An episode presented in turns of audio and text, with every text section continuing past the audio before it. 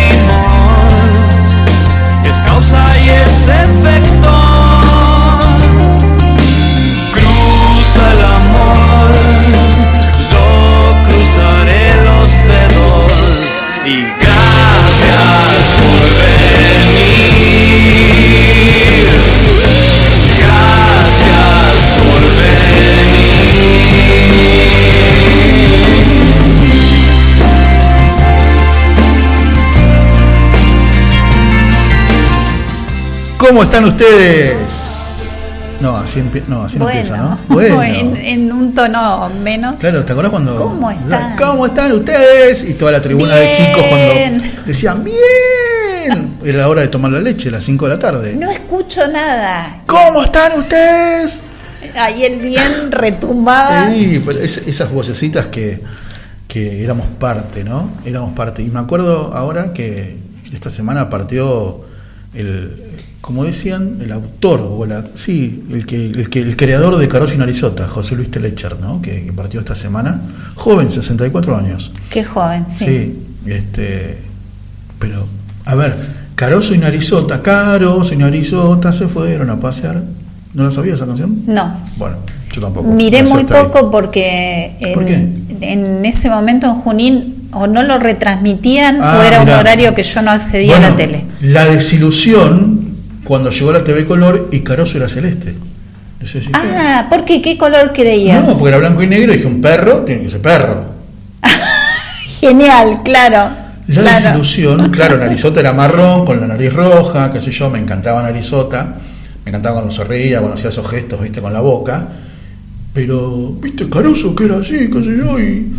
Era azul, Era celeste. celeste digo, eléctrico. Sí. no puede ser celeste. Mira, qué gracioso eso. No, muy gracioso, muy, bien. gracioso. Bueno, ¿cómo les va? ¿Cómo andan? Bienvenidos a Almas con Historia. Empezamos hablando de la historia. Sí, De la- cierto. De la historia propia, porque a ver, vos que estás escuchando también, ¿no? Año 80, 81, 78, 79. Esas tardes de dibujitos animados tomando la leche con vainillas o biscuitos. ¿Vos te acordás los pescaditos de Oquebón? No, llegaban a Junín tampoco. No, bien. Ya, ya estaba. Bueno, yo puedo decir las tostadas o el, el pan con manteca y dulce que Ah, bueno. preparaba Martita. Bueno, manteca bueno. y dulce de leche. Ah, sí, ya, Una delicia. pará que me lo anoto. Una delicia. Quiero, quiero esa merienda. Recreemos esa merienda, ¿qué? ¿Y leche que con. Espectacular. con Eh, claro, pero no era Nesquik, era Bascolet. Toddy o Bascolet. Me parece que Bascolet. Bascolet. Ya me voy a acordar, sí, me parece. Bascolet. ¿Y cuál era el que decía eh, no sé qué de sabor? Iba un tren pasando. Sucoa. Ah, o Su- Sucoa. su- Sucoa, en cada chico una En estación. cada chico una estación. Mira, no sé si no era Sucoa. Che, no existen más las marcas, ¿no? Dimos todas. Dimos sabés todas. que- No sé, no quiero, no quiero, no, me porque no me acuerdo. parece que era esa. Bueno, Sí, ya, Sucoa. ya chequearemos. Yo me, me la imagino ya, ya me la imagino a Patri Bellis googleando si su coa existe. A ver, sí, perfecto. Desde Roja seguro, ¿eh? la cadena, la academia, ya, ya debe estar en cualquier momento, llega la notificación. La notificación, ¿Sí? muy bien. Vamos a contar que si nos quieren ver, esta vez no hay anteojos, no hay peluca, no hay lucecitas de colores, No. estamos mucho más Más serios. serios. Nadie nos va a creer esto, pero bueno. Eh, estamos transmitiendo en vivo desde radiogrote.com. Ingresan al canal de YouTube. Desde Casa Central. Sí, estudios centrales. Sí, siempre- Estos son los estudios claro. centrales de Radio ¿El otro cómo se llama? ¿Aguantadero? No, aguantadero no. No, ¿cómo? No, lo, eh, ahora me olvidé la, la expresión. El señor dice que sí, ¿eh? sí, sí, sí. No. Sucursal. ¿Sucursal? La sucursal, la ¿Eh? sucursal, bien. Eh, acá estamos desde los estudios centrales de Radio Grote, No, ¿qué transmitiendo en YouTube dígalo de vuelta, me gusta. Dígalo de vuelta. ¿Dónde estamos? Estudios centrales de Radio Grote. Somos un holding, un multimedio. Y bueno, O- le digo que ya casi. o medio sí. multi, ¿no? Sí. Estamos saliendo en www.radiogrote.com y en la aplicación de Radio Grote que se descarga a los teléfonos. En la semana subimos el programa filmado también al canal de YouTube de Marisa Musi. No nos fuimos de ahí, estamos por este tiempito improvisando porque Daniel Martín, que es un genio, nos ayuda con todas las redes, con todo lo que puede. Yo quiero que sepan que yo la estoy observando a la señora mientras habla, mi compañera de viaje, Marisa Silvana Musi, y digo, ¿qué mira? ¿Qué claro está mirando la cámara? La ella? cámara, estamos saliendo por ahí Qué- a ver. qué- sí, qué profesional. Usted tiene acá una camarita. Qué profesional, sí, lo pasa tengo un, Hola, un- un reflector, ¿qué tal? Que dicen, un- ¿cómo era? Un saludo a todos los que me conocen. Y a mi mamá que me está O a mi mirando. mamá que me está mirando. No, la mía no me mira. Mi mamá me mima. ¿Te acuerdas cuando bueno, la tuya te debe mirar desde el cielo. Sí, menos mal que no manda mensajes, no. No. Mamita querida. No entremos en ese terreno, por favor, por favor. Bueno, si se quieren ¿Qué comunicar me con diría? nosotros, No, ¿Qué me diría? Lo primero que me diría, trátala bien. Trátala bien. ¿a quién? A todas las personas. No, a- A, a todo el entorno, a vos en primer lugar. Trátate bien, yo me trato bárbaro. cuídate. Bueno, hincha de River, gallina. eh, ya em- empezamos como. Martita, Definamos qué es tratarse Martita, bien. De- definamos qué es cuidarse. viste lo que es anotar cada cosa. Vos viste esto, ¿no? Escuchaste esto. No sé si lo viste, pero lo escuchaste seguro. Bueno, No qué tupé, qué tupé de hablar de River, Dios mío. ¿Por qué? Por Vos sabías, un vos año sabías, que quedamos fuera del vos sabías, campeonato. como bueno, dice, como dice acá mi, mi queridísima, tenemos tantos jugados y como, ganados. como dice acá mi queridísima, a toda la barra de Junín que debe estar escuchando seguro, que Alcohólicos Anónimos les mandó una felicitación. ¿Quién? Alcohólicos Anónimos. Porque este año no, va van, a, no van a tocar una sola copa. ¡Qué bárbaro! Malo es, qué malo es. ¡Qué bárbaro eso! Mire ahora todos los oyentes de almas que son de boca como lo Ya están está. bendiciendo en abundancia. Ya está la ruta 7 colapsada, vienen todos para acá, ¿no? Saliendo desde la cabecera genial. del partido. No tocar una sola copa. Bueno, son rachas. Ya volveremos y seremos sillones, como dijo Luis XV. Volveré y seré cangallo, dijo. También. Otro. También, perfecto, muy bien. Besos, Martita, te queremos tanto, te queremos tanto. Gracias por reportarte. Como ya se reportó Patribelli desde Rojas. ¿A dónde se están reportando? ¿A qué WhatsApp? 11 6940 07. 08. ¿Qué? Me, me encantó, me encantó. El corito a los secretarias de Sofovich, ¿te acordás? Sí. 11 69 40 07. 08. Ah, De las secretarias de Sofoy me acuerdo de Panam, cuando se le ocurrió decirle, rebautizarla. ¿Qué Eh, dijo? No me acuerdo. ¿Quién, quién era? Eh, ¿Caramelito era Panam? No, No, no, no. Panam Laura sí, Franco, Panam. Laura, Laura Franco, ahí está. Eh, Y Cecilia Caramelito Carrizo. Cecilia Carrizo, ahí está. Ay, menos mal que menos mal que hay una memoria acá al lado supliendo la ausencia. Muy bien. Dos teras. Muy bien, perfecto. Bueno, no esto, esto, que Ah. no era su apodo ni mucho menos. Eh, La, la actriz estaba trabajando Por favor, con él. le cedo el honor. Ay, pero qué genia Patri Bellis, un besote enorme, acá nos está aportando, que su coa no se vende más. Así que No, pero pará. sí está eh, por la plataforma, si no sigo dando marcas que voy a hundir a alguien. ML. ¿no? ML. Donde se compra libremente. Yo creo que esa es la chocolatada que Ah. tomábamos Daniel y yo cuando éramos niños. Bueno, anotemos, compremos una en Bien. Mercado Libre. Va y lo dice no te digo yo. No, La señora se cuida tanto y él muerde. ¿Para qué? ¿Para Dios qué? mío, Dios mío. ¿Para qué te traje? Mejor que nos sigan comentando al 11 69 40 No, me 0708 gustó, me gustó. Al 11 69 40 07 08. y así pasaban No las cambien de dos radio, no horas cambien de radio. almas. A las 8 nos vamos. Claro, dos horas de almas con historia pasando el número Bueno, de WhatsApp. La señora, mi, mi querida compañera de viaje, Marisa Silvana, em, hizo una playlist muy buena, con canciones que algunas no pasaron nunca por Almas con Historia, pero sí se escucharon en la radio muchas veces. La primera es una canción que me gusta mucho, Virus. Virus fue un, un conjunto ochentoso. Ochentosísimo. Bien ochentosísimo, Es de ¿no? hace un tiempo este tema, ¿eh? Exacto, donde se escucha la voz de Fede Moura, Federico Moura. Después tenemos, bueno, infaltable nuestro querido Gustavo Cerati, nuestro querido y amado. Un tema eh, muy poco escuchado. Muy poco escuchado. Sí, sí, la señora estuvo, estuvo investigando, me gusta. Bueno, tema, en primera hora tenemos un invitado, ¿no? Sí, señor. El señor tiene cuellito blanco. ¿Sí? Bien. ¿Vamos bien por ahí? Es el obispo de las Fuerzas Armadas, un amigo de la casa, Monseñor Santiago Olivera, por supuesto, Em, porque en estos días, perdón, me llegó un meme en estos días hablando de la tos tremendo. Ah, sí, sí. Sí, sí. Ahora- de, ahora- de algunas toses ahora- importantes que han Sí, sonado sí. en nuestras, Sí, en sí, nuestras radioemisoras y televisoras. Exactamente, sí, señor. Este, bueno, eh, sobre estas declaraciones de este sacerdote, ¿no? que eh, se expresó contra los votantes de- del presidente electo y que en algún momento iban a buscar alimentos a su comedor. Ah, sí, sí, sí. Entonces les dijo, Sí. ya que votaron a Milei, no vengan más porque no les voy a dar más comida.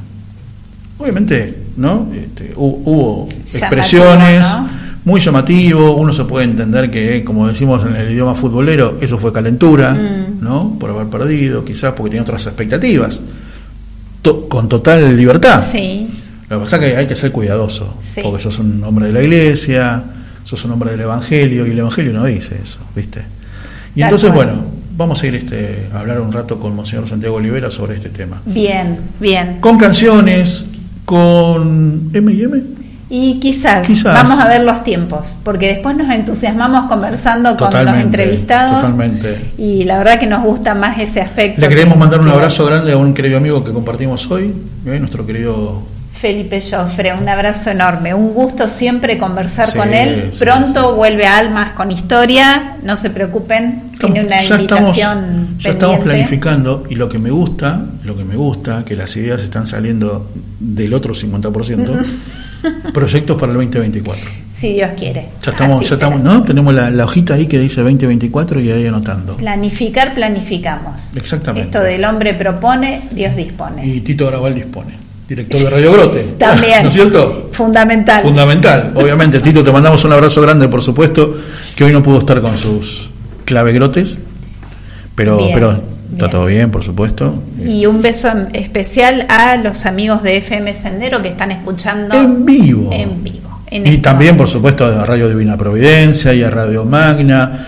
y Solo Dios Radio y Radio Fe Latina y BTR, que ayer estuve con, con Luisito Sosa Sudire. Así que bueno, y en la segunda hora, mis amigos, Y Divina Providencia, que creo que fue la única que faltó nombrar. Sí. y ¿No ya Magna? completamos la grilla. dale. Bien.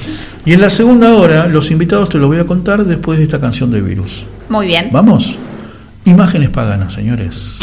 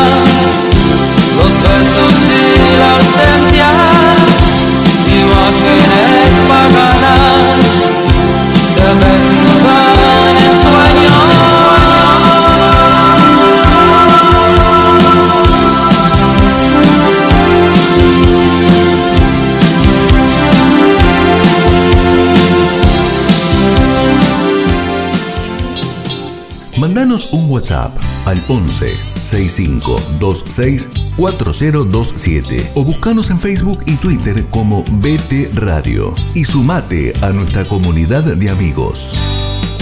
Rato de radio para disfrutar la vida.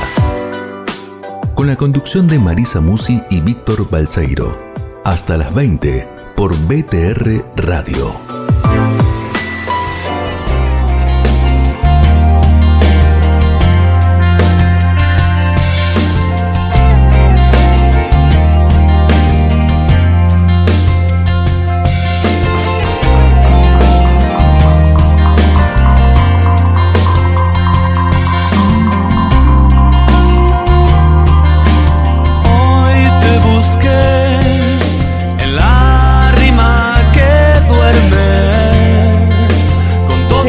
Hablando de los chocolates para la leche y siguen apareciendo marcas.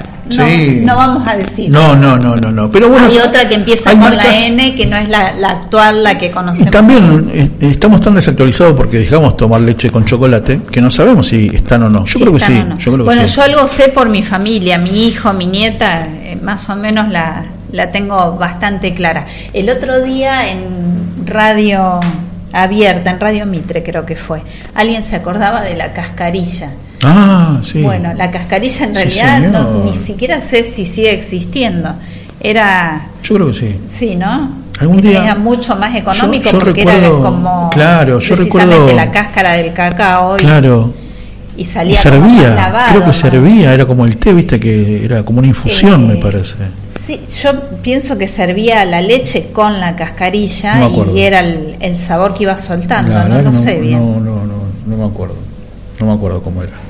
Pero, pero sí, sí. A ver, me encanta que este programa dispare esto.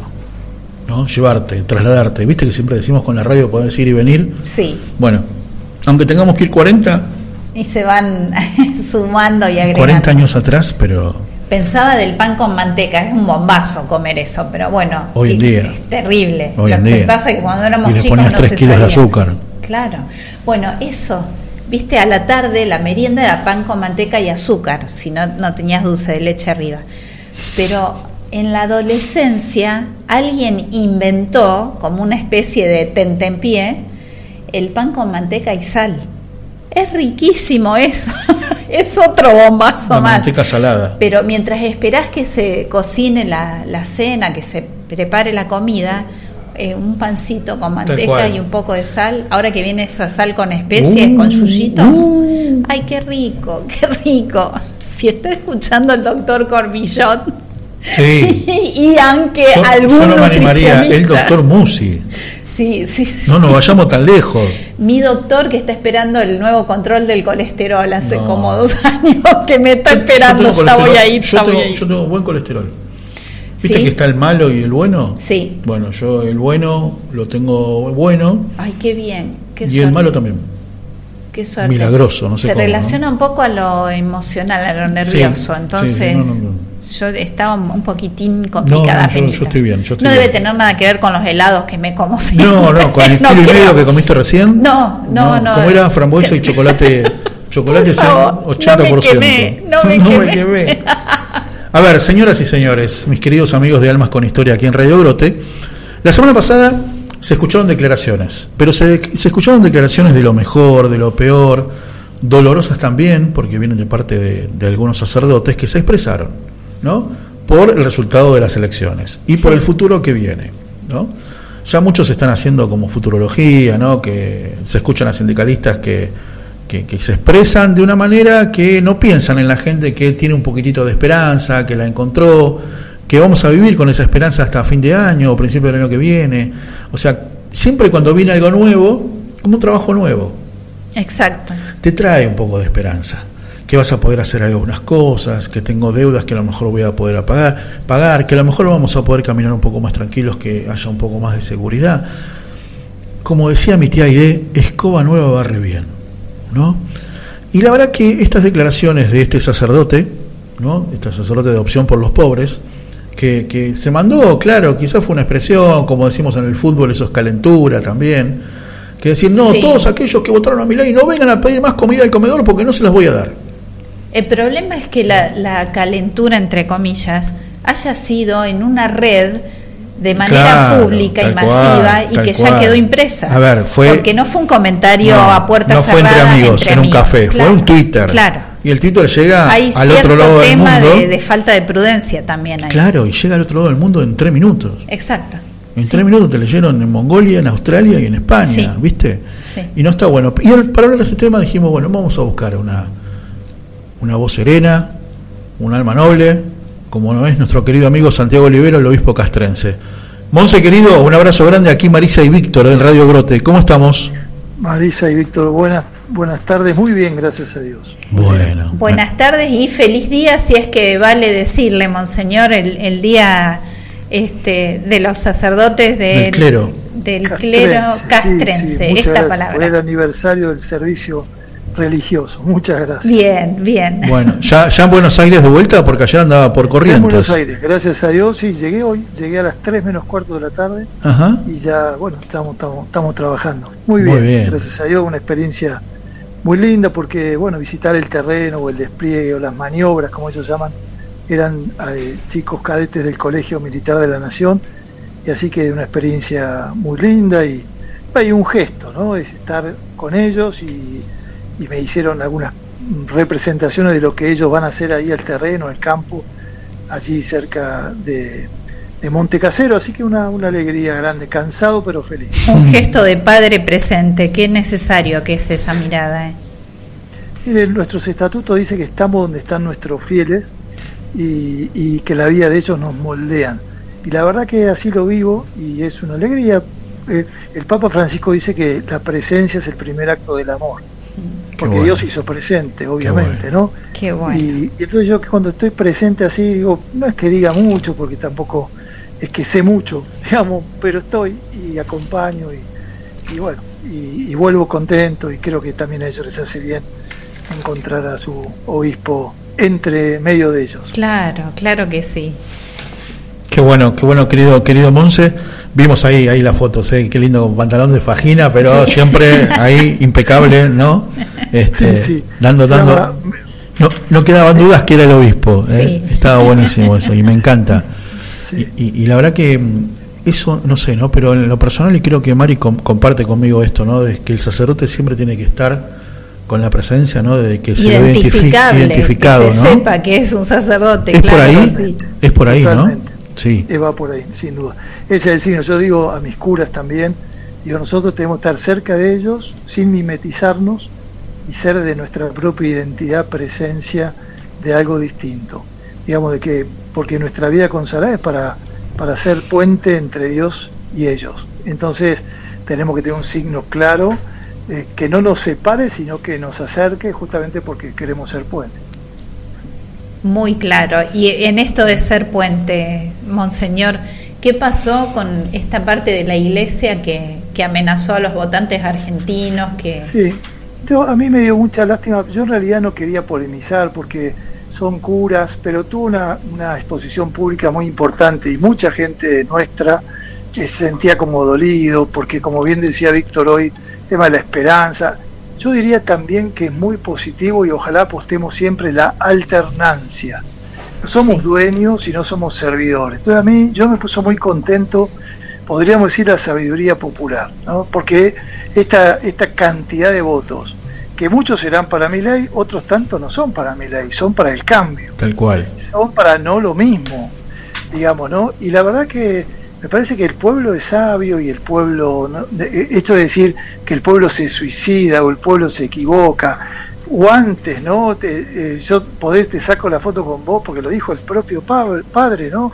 Pero si votás a Milei, eh, votás a Massa, Massa bien, pero un político que la verdad que, que vivimos un, un país complicado, ¿no? Porque era como si fuera el presidente y era un ministro de Economía Tal cual. y, y- y jugaba a eso y gastó mucha plata y bueno, me parece que, que el pueblo ha sido tan sabio y sin hablar entonces de que pueda decir vos votaste a tal, ahí fue cuando ya no podíamos creer, porque el Evangelio, como muy bien dice el Papa Francisco, yo escribí esa nota allí en el diario digital de Mendoza, ¿no?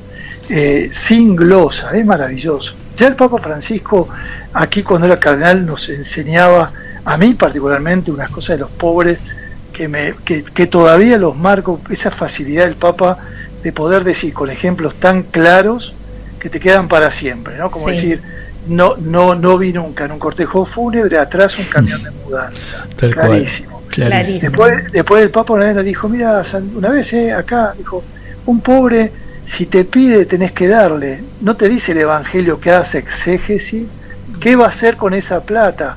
O lo están usando tal, o están vendiendo tal, o después va a gastar tal. Te piden que, que le des, vos tenés que dar. Mm. A mí me impresionaba, como decir, el que te limpia los vidrios eh, o, o te para en la, este, en la Sí. esquina de un semáforo, te molesta un poco y dice, mirarlo a los ojos. Digo, quizás no es tanto que le des nada, pero que, que lo acojas. Y el Papa en esto es clarísimo, ¿no? Dice, sin glosa, ¿no? Eh, sin glosa, este, este es nuestra clave. Entonces, este, aunque puede haber sido una cosa calentura sin duda y política, que no podemos hacer política partidaria. Nosotros somos cura de todos, padre de todos. Sí. Tenemos, y ofrecemos esto porque todos somos animales políticos. A mí también me encanta participar en el mundo político, y, pero me lo tengo que aguantar. Es una de las renuncias que como cura y como obispo tengo que ofrecerle a Dios y no las puedo hacer. Pero porque el que el, el, el de Milei, el de Massa, el de Alberto, el de Cristina, el de todos, cualquiera, el de juez, todos tienen que tener en mi corazón de padre un lugar. Y yo no tengo que preguntarle ni el carnet de identidad, ni a quién votaste, Claro. ni de dónde sos, ni qué religiosidad tenés. Y eh, podemos decir en los temas modernos hoy, ni qué te autopercibís. Cuando hay un pobre, cuando hay un pobre, tengo que recibirlo como un rey, porque es presencia real de Jesús. Y tengo que darle lo que necesita y ayudar, y ayudarlo a crecer, obviamente, y que no sea esclavo, y ayudarlo a que sea tenga una vida más digna y, y consiga con su propio esfuerzo el pan de cada día. Entonces me parece que yo creo que se le fue la mano y politizó el Evangelio. Sí. Y otra cosa que me parece importante, que ningún candidato plasma todo el Evangelio, ningún partido político plasma todo el Evangelio. Tal cual, Porque- sí, sí, sí. Y esto es importante decir, de repente, ¿qué es lo que yo eh, miro y priorizo? ¿no? Porque podríamos decir, el, el gobierno de Milei y la vicepresidenta priorizan la vida, maravilloso, la defensa de la vida, Sí. desde el inicio hasta el final, es maravilloso.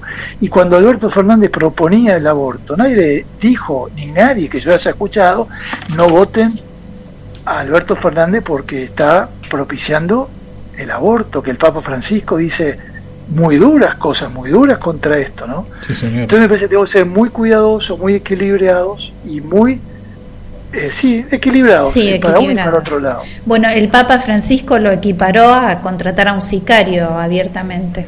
Exactamente, exactamente. No quería como para ofender, porque además dice es un asesinato. A mí me impresionó cuando dijo decimos aborto como que, que nos que nos anestesia un poco la conciencia. Es un crimen. Sí. Y bueno, tenemos que respetar, tenemos que acompañar, tenemos que levantar a aquellos que se equivocó, a aquellos que hizo eso, pero nunca cerrar puertas, nunca, nunca politizar el Evangelio. Eso, ese es el punto, ¿no? Y, y por eso salió lo mío, porque también fue una prédica, porque, porque la gente me pedía, y porque no había voces también, que tengo que decir y que me duele, Sí. porque, porque esto está equivocado y muchos pensamos que está equivocado. Pero bueno, no sé por qué, nos callamos y dejamos que a veces los curas, con todo respeto, que son buenísimos, y hay muchísimos curas que trabajan, que, que- que hacen la opción por los más pobres, que, a- que atienden a muchísimos, muchísimos curas excelentes, y salen estos que pareciera que son la voz de la iglesia, y, y nos encasillan a todos igual, o por lo menos digo, vea la iglesia, y dice, me dolía como mi madre que la criticaban por unas declaraciones de un cura Claro. o de claro. un grupito de curas. Entonces, Exacto. esa era mi. Yo soy obispo de la Iglesia Católica, entonces, porque alguno me dijo, bueno, alguno también más politizado, bueno, ¿por qué tengo que hablar? Si, bueno, porque yo soy obispo y porque le hablo a mi gente, y porque, porque soy obispo.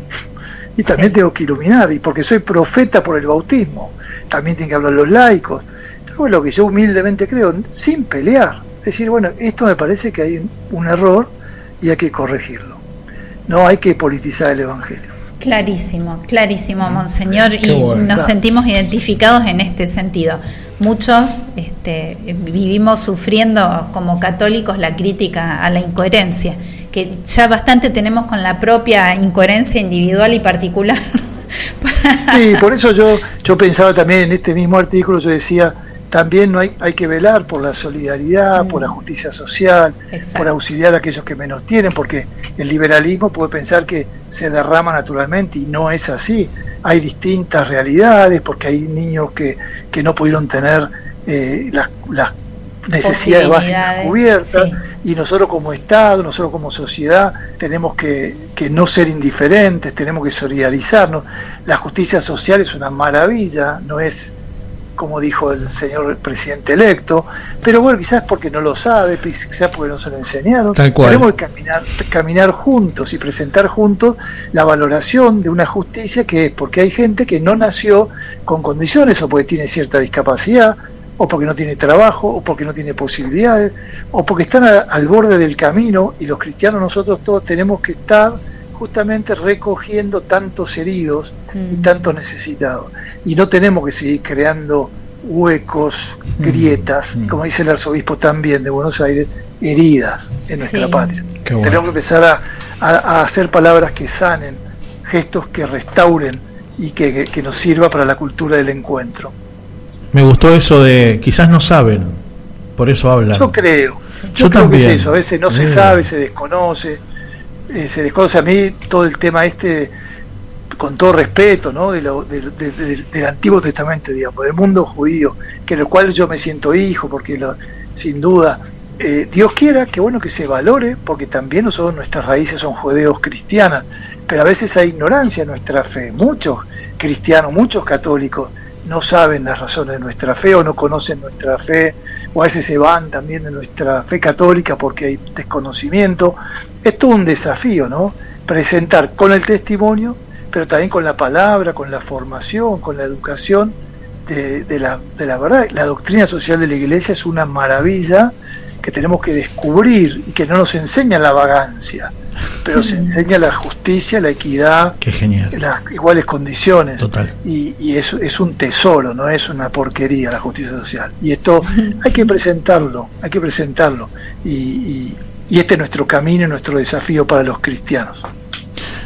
Mari, voy a, hacer, Muy voy a hacer de cuenta que el Monse no está escuchando. Siempre piensa bien, ¿eh? Siempre piensa Me bien. encanta eso, me Qué encanta bueno, eso. Qué Siempre bueno. piensa bien. Un, un pastor así que ilumina, Sí, ¿qué te exactamente. parece? Monse, querido, le vamos a pedir la bendición en este. en Pero este- como no, y ¿eh? muchas gracias. No siempre pienso bien, pero bueno, intentamos. Pero- Bueno, está pero bien, está bien. Muchísimas gracias, muchísimas gracias. Siempre una alegría. Y bueno, como siempre digo, la bendición es eh, pedirle al Señor que, que nos bendiga, ¿no? que Dios nos bendice y nos da su paz. Y la bendición es lo mejor de Dios para con nosotros. Y, y entonces, como apropiarnos, ¿no? cerrar los ojos y, y- y darle gracias al Señor por este regalo de la vida, de la fe, de los valores, de su presencia, ¿no? De, de- ya pronto nos prepararemos a, a- a celebrar la Navidad y el tiempo del Adviento, que es justamente Sí. preparar el corazón para el Dios con nosotros, para el Dios que se hace cercano, que se hace amigo, que, que nos viene a rescatar de tanta miseria y fundamentalmente de la muerte. Que, que Dios en Jesús tiene la última palabra, y no la muerte, el pecado, ni la separación, ni nada, nada, nada. Dios venció en Jesús todos nuestros males. Entonces que esa bendición de Dios, que es Padre, Hijo y Espíritu Santo, descienda sobre cada uno y permanezca para siempre. Amén. Muchísimas grande, gracias, qué grande, Monseñor. grande. gracias, gracias de nuevo. Abrazo grande, querido Monse. Hasta la próxima. ¿eh? Gracias. Que esté muy bien. Mis queridos amigos, eh, un buen amigo de la casa, Monseñor Santiago Olivera, obispo castrense, obispo de las Fuerzas Armadas. Una palabra clarificadora y autorizada también. pero viste, me encantó eso. O sea, la crítica sí porque no saben. Bárbaro. Sí. Siempre Es que sí, es lo más probable. Y es cierto que hace rato que toda la Grey Católica de Argentina se siente poco representada en sus gobernantes. Entonces, en foros de discusión hemos dicho, Claro, Santo Tomás de Aquino lamentablemente no se presenta como candidato, hay que elegir No, no. entre los candidatos que hay. Entre lo que había. Y- Dios quiera que vayan en ese camino porque sería beneficio para todos absolutamente. Y qué bueno sería, empezando por yo, ¿eh? Yo mismo. Empiezo primero, mí mismo, yo mismo, yo mismo, yo Empezando mismo. por mí. Empezando por mí a pensar bien. A pensar bien. A no calentarte Sí. y decir, pucha, este cura, ¿vos te parece que esto que el otro? No, no sabe. Por eso habla, no sabe. Sí, acercar una palabra clarificadora. Ese consejo- ese consejo de bueno, Monseñor Olivera, el tema ¿viste? de la prudencia. Bueno, porque en este bueno. momento, con la difusión que tienen las redes, Cuando tenés una responsabilidad, más como la responsabilidad de ser anuncio del Evangelio, el Evangelio no va por ahí. claro. No va por ahí. Les voy a contar un caso personal que Mari ya lo sabe. El otro día escuché, estaba escuchando un programa de radio que lo conduce en, en la Rock and Pop, Dani, un conductor este muy conocido, que tiene un programa de tele todos los, todas las noches en Canal 9, un programa bendito, no me acuerdo cómo se llama. Bueno, y, y- y se puso a pasar un, una- un audio viejo de alguien que criticaba a otro y ese otro ahora, bueno, un, audio del 2019 donde Javier Milei criticaba a su ministro elegido, Toto Caputo, por haber hecho mal un plan de las LELIX, ¿no? Entonces yo pensaba, digo, ¿y esto qué ayuda? ¿Esto qué suma? Tengo el WhatsApp del conductor y le escribí. Le digo, pone un audio que sume, la gente tiene esperanza, no le saques la esperanza a la gente. Nos costó muchísimo volver a pasar, si Dios quiere, una Navidad con un poco de esperanza, de algo mejor. Exacto, Déjanos sí. ilusionar. Con la posibilidad de Claro, no me quites la esperanza. Después, bueno, me daré la cabeza contra la pared o no. que al menos no es momento porque Claro, ni siquiera se asumió el nuevo gobierno. Dejarlo empezar a andar y Dale crédito. Claro, Como- dale es lo mismo que bueno, empieces a un Claro. trabajo y ya te quieran rajar porque si no, no va a cumplir. ¿Y cómo sabes? ¿Y cómo sabes? ¿Y cómo sabes? ¿No es, Es cierto? cierto. Nos dice Ofe que grande tendría que haber más como Monseñor Olivera, con todo respeto a mi tocayo. Claro, porque ella es Ofelia Olivera. Ofelia Olivera. Ah, son tocayos de apellido. Sí, mirá sí, son esto. a, a pedillómetros. Exacto, como todos sabemos. Muy bien, un beso. Un beso grande, querida, querida Ofe, por supuesto. Y acá Rox me escribe un genio. Un genio. Siempre, siempre. Lo estoy escuchando. Gracias por, por ¿Mm? estos sacerdotes y, y por estas luminarias del espíritu la verdad que, necesitamos. La verdad que sí. En fin, bueno, eh, canción, pensamientos. A ver esta canción porque nunca la escuchó, nunca la escuché, digo, nunca la escuchó, sí, espero que la que armó la playlist, sí, por lo menos, ¿no? Digo, de pronto me parece. Hay noches que me faltan tus mañanas, hay días que no encuentro el rumbo. Hay viajes en el subte con los ojos cerrados, soñando que me lleve lejos de donde estoy. Sé, el tren baja la marcha en mis calles nubladas, el barrio me recuerda tu ausencia. Camino la avenida esperando encontrarte. Llego a casa y vuelve el apagón. Duele verme en el espejo se me nota que no estás. No escucho si me hablan porque si alguien lo hace solo puedo pensar. Me queda tiempo y ciudad y esta herida sin cerrar. Y para vos te regalo hoy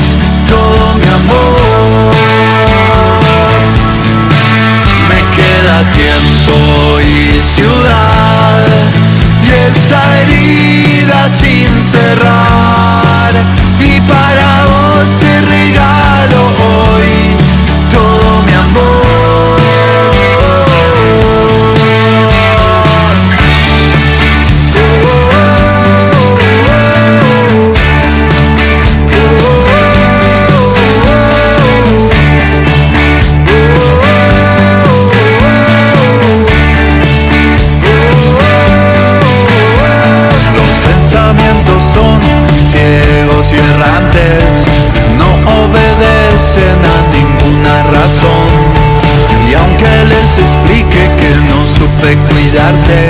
En mi desierto fuiste la única flor. Duele verme en el espejo.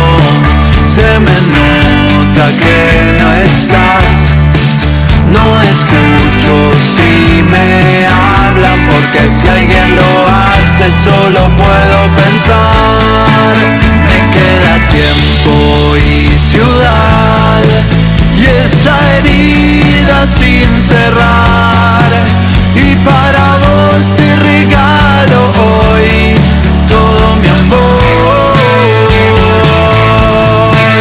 Me queda tiempo y ciudad y esta herida sin cerrar.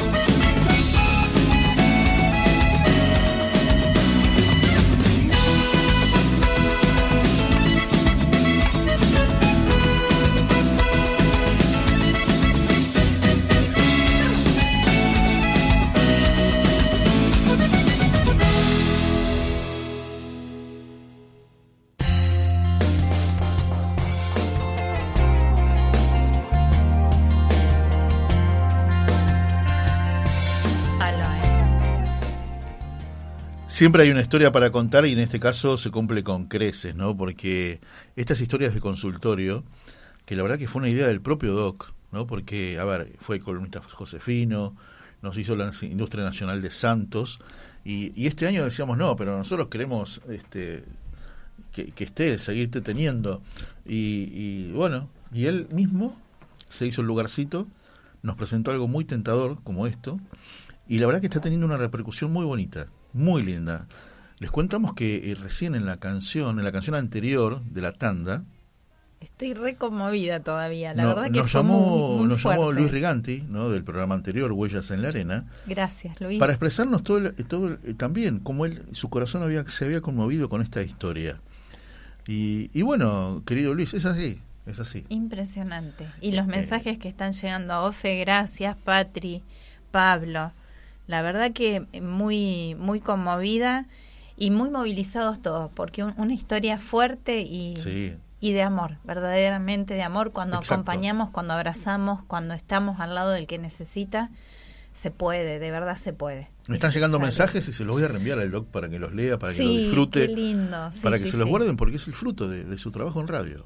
¿eh? Qué bueno. Él seguramente recibía muchos saludos por su trabajo como médico, pero ahora como médico de radio. Viste que hay un montón. Cada, a ver, cada programa no tiene el doctor Cormillot, el doctor López Rossetti. Nosotros tenemos al doctor Alberto Musi. y no sé si el doctor Cormillot o el doctor López Rossetti recibe estos mensajes, ¿vio? Qué lindo, la verdad que y los me llamados, via- el mensaje y el llamado sobre todo. Me encantó. Una ¿No? historia fuerte, dura, difícil, eh, pero verdaderamente con un final feliz. Sí, totalmente. ¿Quién es el doctor Musi? Mi papá. Bueno, ahora yo voy a hablar del mío. Bueno, Dale. muy bien, habilitamos. Después te toca a vos, Dani, anda pensando algo lindo. Bueno. ella- La señora digita todo lo que tenés que hacer, vos sabés muy bien, ¿no? Vos viste cómo es esto, ¿no? ¿Qué? ¿Había otra opción? ¿Había ¿Es, otra ¿Es opción? una democracia acaso este programa? Bueno, pero él es- tiene que, vos siempre le decís genio, ídolo, ¿no? Las manos mágicas. Las manos Hace mucho que no te agasajo con eso. Claro, Las manos este, mágicas. coloca pasacalles, No, ¿no? afiches. Estás trabajando en eso Sí, también. sí, sí, sí, sí. Solo le falta trabajar de la empanada en la esquina, ¿viste? Éramos el disfraz. tan pobres. Y listo. En cualquier momento, en cualquier momento.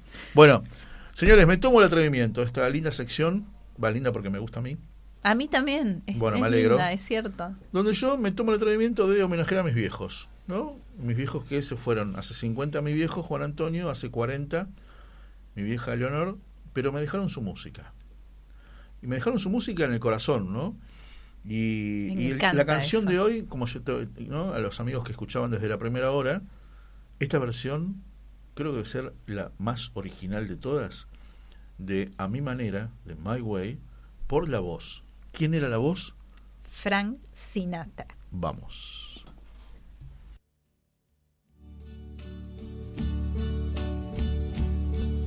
And uh, now the end is near, and so I face the final curtain. My friend, I'll say it clear, I'll state my case, of which I'm certain. I've lived a life that's full. I traveled each and every highway and more, much more than this. I did it my way. Regrets, I've had a few, but then again, too few to mention. I did what I had to do, and saw it through without exemption. I planned each charted course, each careful step along the byway more, much more than this, I did it my way.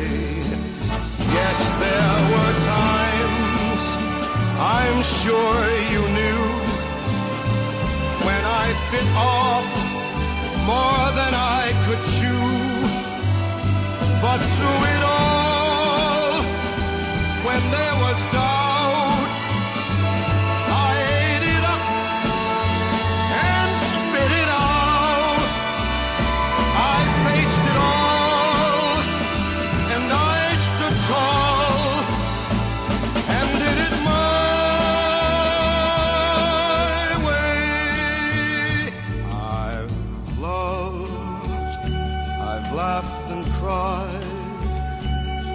had my fill, my share of losing, and now as tears subside, I find it all so amusing to think I did all that, and may I say, not in a shy way. Oh no, oh no, not me. I did it my way. For what is a man? What has he got? If not himself.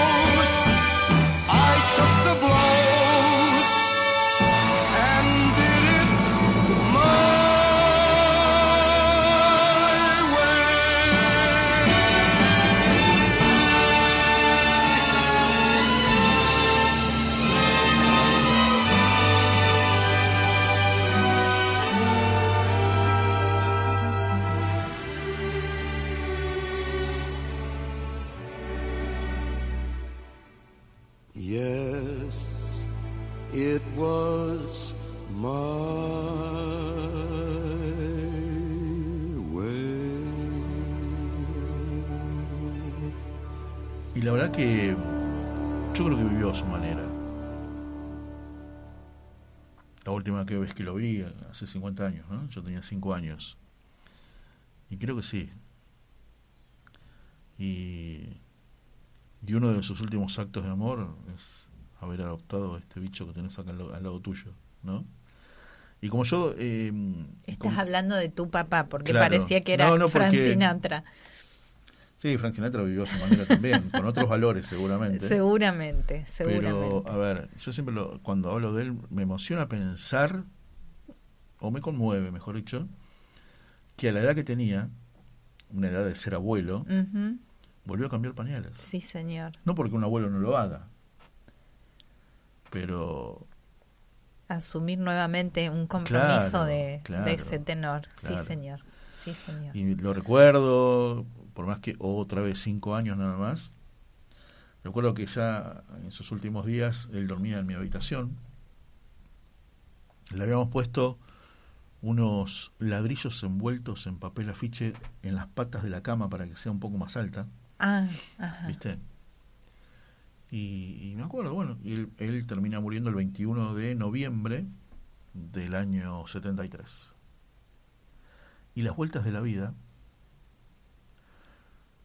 eh, después Betania, t- 30 años después, sí, 30 años, son 50, 30 años más o menos, Sí. Un, par de amigos que son hermanos, Pablo y César, compañeros de fútbol, después de, ¿viste, de ir a tomar algo, qué sé yo, nos hicimos buenos amigos. Y, y bueno, llega el 21 de noviembre, y me dice, es mi cumpleaños. Ah, mira, mi viejo murió el, el, el, el 21 de noviembre, ¿no? Pero queda ahí, El comentario. el, queda ahí el comentario, y en- era, era 21 de noviembre del 93. Sí. Todavía me acuerdo. Porque ¿cuántos cumplís, César? 20. Ah, bueno. Bueno, che, felicidades, qué sé yo, que esto que el otro. Y después me pongo a pensar. Él nació el mismo día que murió mi viejo. 21 de noviembre Ah, del claro. 73 cumplía 20 Claro. años. Así que bueno, mira vos. Mira. Esas cosas. ¿no? Y después le dije, el día que murió mi viejo vos nacías. Qué bárbaro. Mismo día, mes y año, ¿no? Bueno, como se dice siempre en, en esta situación, un beso al cielo. Sí, sí, seguro, seguro. Eh, A ver, yo lo digo siempre, creo que mi viejo este año cumpliría ciento y pico de años largos, ¿eh? Ciento y pico de años. Y, y bueno, Y se animó a la valentía de adoptar a, a una edad ya bastante avanzada. Sí, sí, tenía seis días yo, así que imagínense. Aquí está. Bueno, Bueno. vamos a, a cambiar un poquito el ángulo. Vamos a mimar a Alberto y a Olga Rocha desde la ciudad de Junín, Ah, que los que, están que, siempre los que hacen mis camisas. Sí, no precisamente. Mis chombas. Mirá, No. hoy tengo- Mirá qué bonita esa chomba. Una Muy R bien. gigante. A ver la cámara, ahí está. Mirá, Mira, en primer lugar. Mira, ah. ¿vas a mostrar la R porque van a ser auspiciantes. Balseiro? Y el pantalón también es rochas. Yo no escuché del auspicio como para mencionarlos y Mm. Y mencionarlos. también hago ¿eh? salto con garrochas. Yo- un beso para la gente de Junín, una alegría que ya sean amigos de Almas con Historia también. Y le cuento un poquito lo del sábado. Estuve anticipando que cuente, cuente, cuente. íbamos a, a invitar. A nivel mundial, este sábado va a ser el Rosario Mundial de Mujeres. Yo ya sé que Ah, hablé ¿cómo es? ¿Cómo es? la semana pasada, Rosario Mundial de Mujeres. ¿Esto, ¿Esta es la invitación? Esta es la invitación. Ah. Porque el sábado anterior habíamos estado invitando, el no, el miércoles habíamos estado invitando para el sábado que fue el Rosario Mundial de Hombres. Sí. Y tengo gente en el trabajo, en la escuela, que me cuestiona qué es esto que estamos haciendo, de hombres por un lado, mujeres por el otro. Bueno, si Dios quiere ya vamos a organizar Ya- ya el lo- Rosario Mundial de Familias. hace 30 años. Claro, los nenes con los nenes. No, ya se organizará el de familias, pero la idea es, en primer lugar, este, este criterio de que la familia cuidamos eh, alternadamente a los hijos como para que el cónyuge pueda, por ejemplo, participar de un rosario. Entonces, el sábado pasado, las mamás cuidaron a los niños y los papás estuvieron de rodillas, bueno. muchos. Mirá. Me conmueve un montón ver varones de rodillas, es, es muy fuerte. Yo fui a- Y con el rosario en la mano, que habitualmente es una imagen femenina. un rosario de hombres el año pasado, ¿no?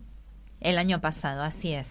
Eh, este sábado estuvo Monseñor Aguer nuevamente con el esfuerzo que eso le implica, entre muchos otros varones, pero quiero destacar La esto. última vez que me, me vio, Monseñor Aguer, me conoció y me dice, ¿qué haces gordo tanto tiempo? Mm, Un irrespetuoso. Único. ¿De dónde me vio? ¿De dónde, de dónde sacó? Qué lindo, ¿Cómo estás con, con el esfuerzo, con el tema de salud que atravesó. Bueno, entonces decíamos, sábado 13 de mayo, a las 11 horas en Plaza de Mayo. eh, en el resto de Argentina hay distintos horarios, incluso algunas ciudades tienen a las 17 horas. Así que ingresando a Rosario. Mundial de. Mujeres, Acá, en- acá en Buenos Aires. En Buenos Aires. Federal. ¿Dónde? sábado 13 de mayo, 11 horas, Plaza de Mayo. Ah, mira vos. Al concluir el rosario, eh, vamos a peregrinar hasta la iglesia de Santo Domingo para participar de la. Santa Misa 12.30. Muy bien. Se calcula de 11 a 12.30. Y la, la idea base es dar un testimonio público de la fe, que parece una cosa rara y, llamativa en este momento, porque no sé, dentro de lo políticamente correcto, todo el mundo tiene derecho a expresar su creencia o su convicción, excepto los católicos. Lo nuestro es una cosa como que hay que señalar siempre y estigmatizar, no entiendo por qué. Entonces, un rosario en la plaza, a ojos vista, con pañuelos saludando a la Virgen. Bueno, es el Día de la Virgen de Fátima. Y precisamente el lema que inspira este Rosario Mundial de Mujeres es una frase de estas apariciones, la frase de las apariciones de la Virgen de Fátima, que es, al final, mi inmaculado corazón triunfará. Estoy quedando sin voz, señal de que me vaya callando. Así que invitamos Rosario Mundial de Mujeres. Ingresen y fíjense desde cada país incluso a qué hora se va a realizar.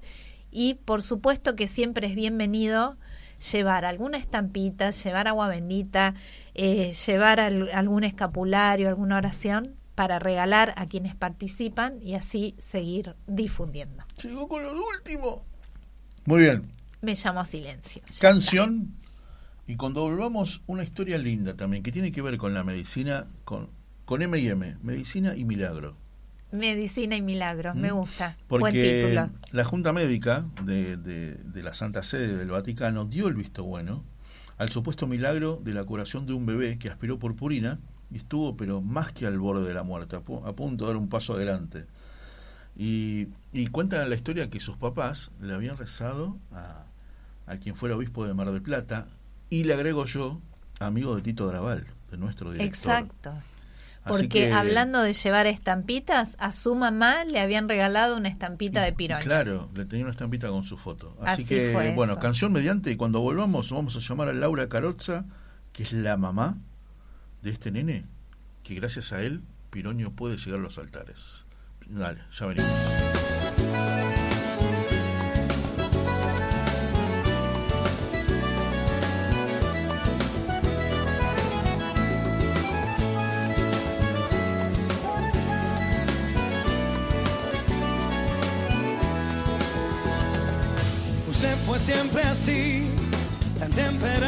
Usted me ha dicho tantas cosas que jamás podré olvidar. Usted me hizo mí pensar, aunque sea tarde ya lo sé, Le agradezco que haya sido todo lo que fue, porque usted me hizo enfrentar con lo peor de mí y en mi lado más oscuro me descubrí. No olvide que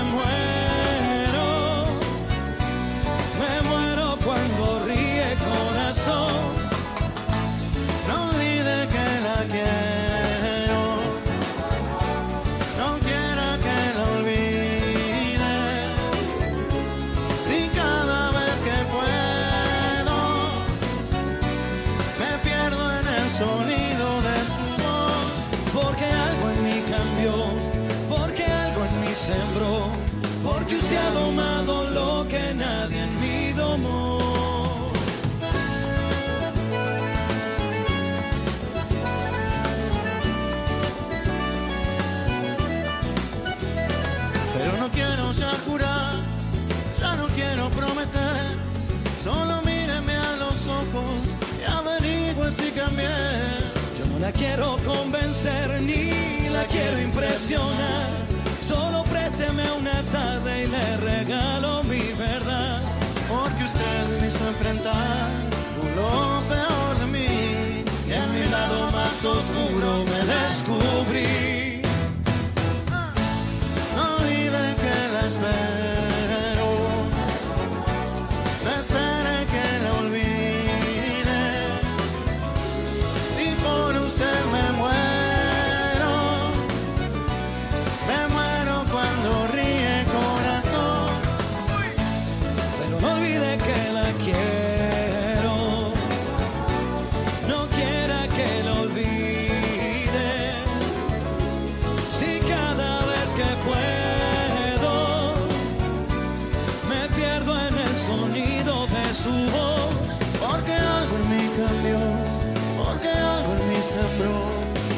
Porque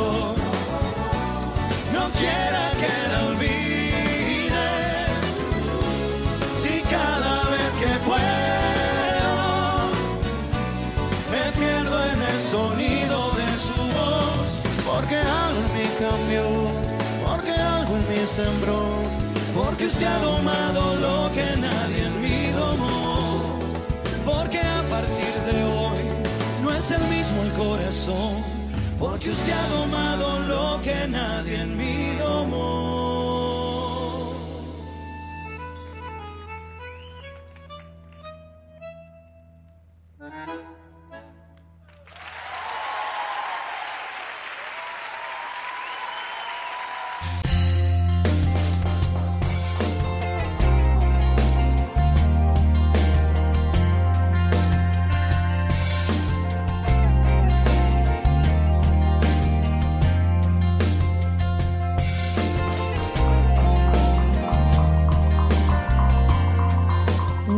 Que la quiero.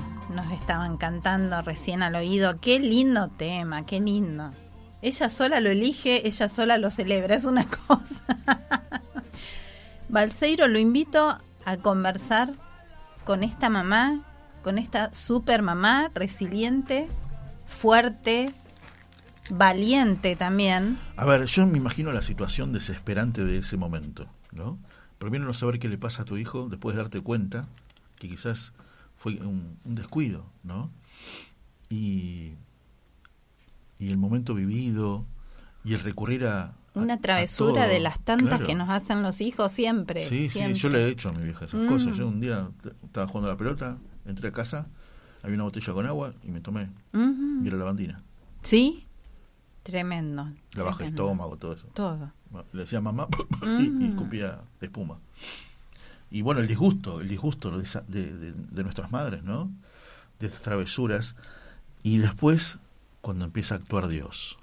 Sí. Cuando, como se dice en el fútbol, la ley del último recurso, ¿no? Mm. que, que te dice el médico, señora, usted es una familia de fe, bueno, ayúdenos. ¿Y cómo decís? Usted rece.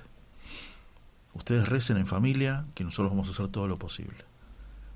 Y, Impresionante. y es como que, claro, ahí se, se- como el momento M&M, ¿no? Ujú. la medicina y los milagros. Y gracias al hijo de Laura, quizás Piroño pueda llegar a los altares. Ahora vamos a Como, averiguar como cómo- una ayuda mutua, ¿no? Piroño Claro. puso lo suyo Claro. y ahora Laura y su familia ponen lo, lo de ella. Me encanta. Genial. Me encanta. Sí. Vamos a saludar a Laura. Con todo Hola gusto. Laura, un beso grande. Aquí Marisa y Víctor en la radio. ¿Cómo estás? Hola Marisa, Víctor, ¿cómo van? Bien. Qué gusto hablar con ustedes. Igualmente, igualmente y, y la verdad que nos encanta, nos encanta la, la- va, a ver, que, que nos encanta la historia, nos encanta, ¿no? Cómo, ¿Cómo se resolvió? Cómo se resolvió y hoy lo ves a tu hijo, eh, ¿no? Todo un adolescente que le encanta la música, que le encantan, viste, los instrumentos musicales y, y- y te pones a pensar que a partir del momento cero fue es todo un regalo de Dios. Exactamente, sí.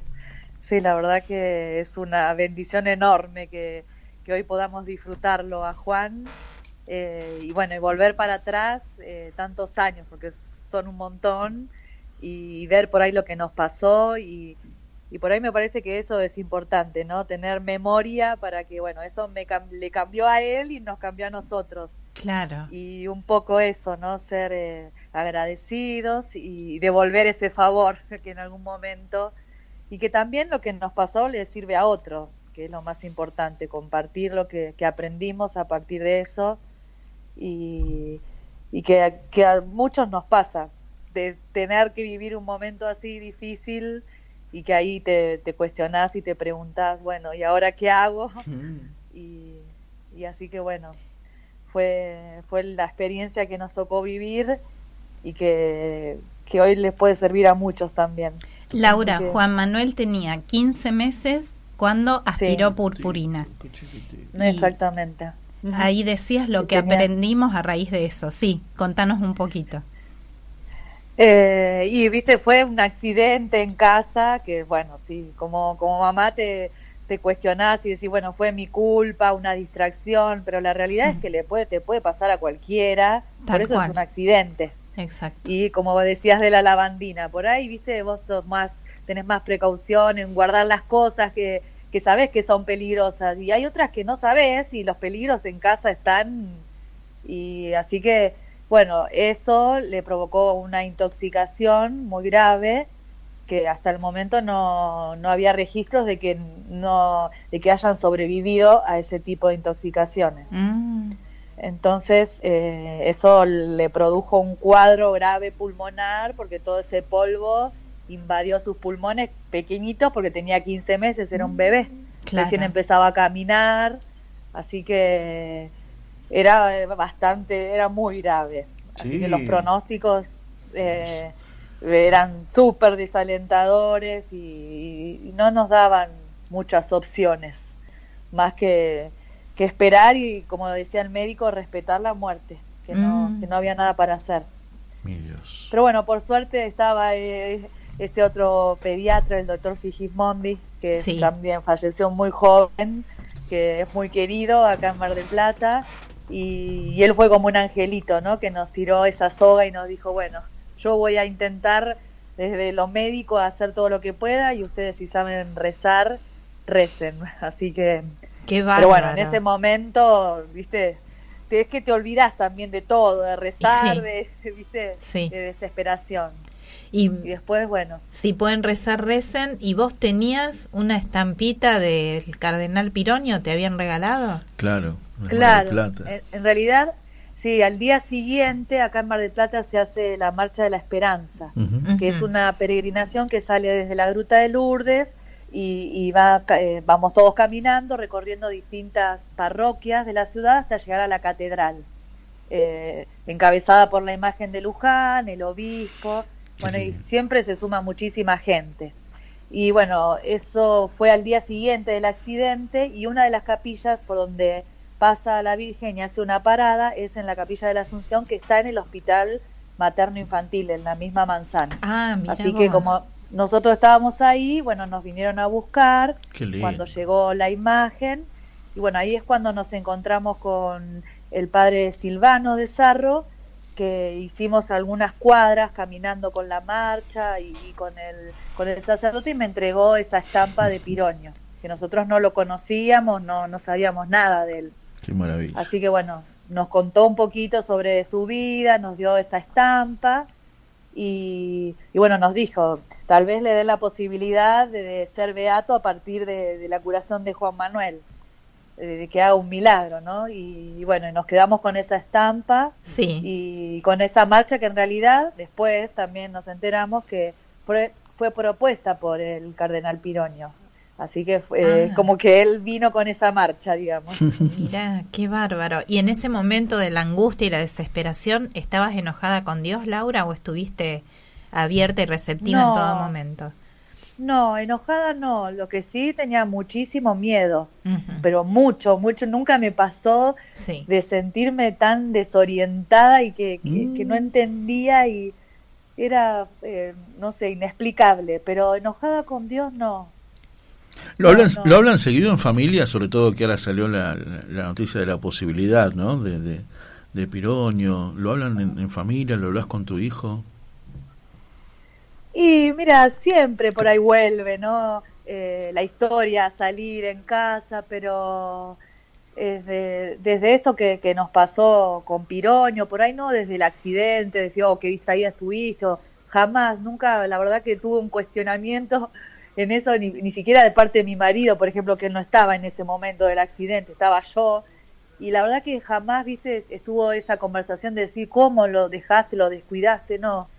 Eh, lo que sí, viste, hablamos de, de, esto, lo lindo, lo, lo grande que nos pasó, ¿no? Porque Juan fue creciendo sin tener ningún recuerdo de lo que le pasó, ah, eh, mira, más que de lo que, porque era tan chiquito que no se acuerda nada, o sea, solo sabe lo que le pasó a partir de lo que nos escucha contarlo, que lo hemos contado un montón de veces, y ha vivido eso, por ahí al principio, viste, le ha tocado vernos por ahí un poco nervioso porque cada vez que repasás esas cosas, viste, son difíciles y te vuelven los sentimientos y pero pero sí esto de, de, valorar que bueno, que a partir de eso, viste, eh, aprendemos y nos, nos fortalecimos en la fe, que es eso lo más importante. Sí, qué sí, bueno, sí. Qué bueno. Aparte siempre volvemos a Luján, eh, que allá están los restos, entonces vamos a, en febrero a la misa que le hacen por su fallecimiento, siempre que, que, está la peregrinación también que va de Mar del Plata, allá también tratamos de ir,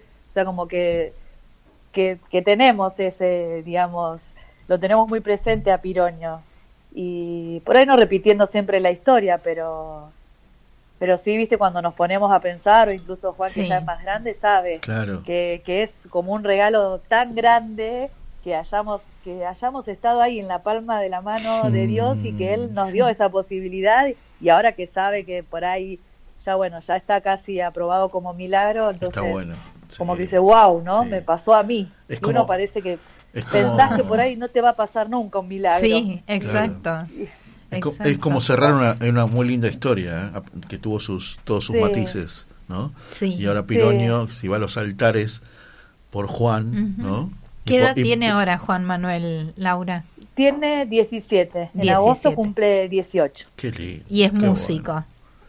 sí, está en el último año de la secundaria y con planeando su viaje de egresados. Hermoso. Muy bueno, Bueno, pero a ver, y te llevo, te llevo en el tiempo para atrás, no tan lejos, no tan lejos, solo unos cinco, cinco años, al decir que sos de Mar del Plata, ¿no? que ustedes son de Mar del Plata, que son rezadores de Piroño, no sé por qué te quiero preguntar esto. Me imagino que le rezaron a Piroño cuando fue lo, de, lo del Ara San Juan, que tanto tiene que ver con Mar del mm. Plata, ¿no? Sí, sí, sí, obvio. Eh, Pironio acá es, es muy querido y muy conocido por mucha gente. Entonces, eh, sí, cada, cada evento así, viste, difícil, eh, obvio que él está como, como muy presente y, y se le reza mucho también. Qué bueno, Sí. qué bueno. La verdad que Sí. qué historia, ¿eh? qué historia, qué historia de familia, Laura. Laura, ¿tuvieron Gracias. alguna entrevista de parte del Vaticano en este momento, en este último tiempo? Como para No, en este- preguntarles. No, en este último tiempo no.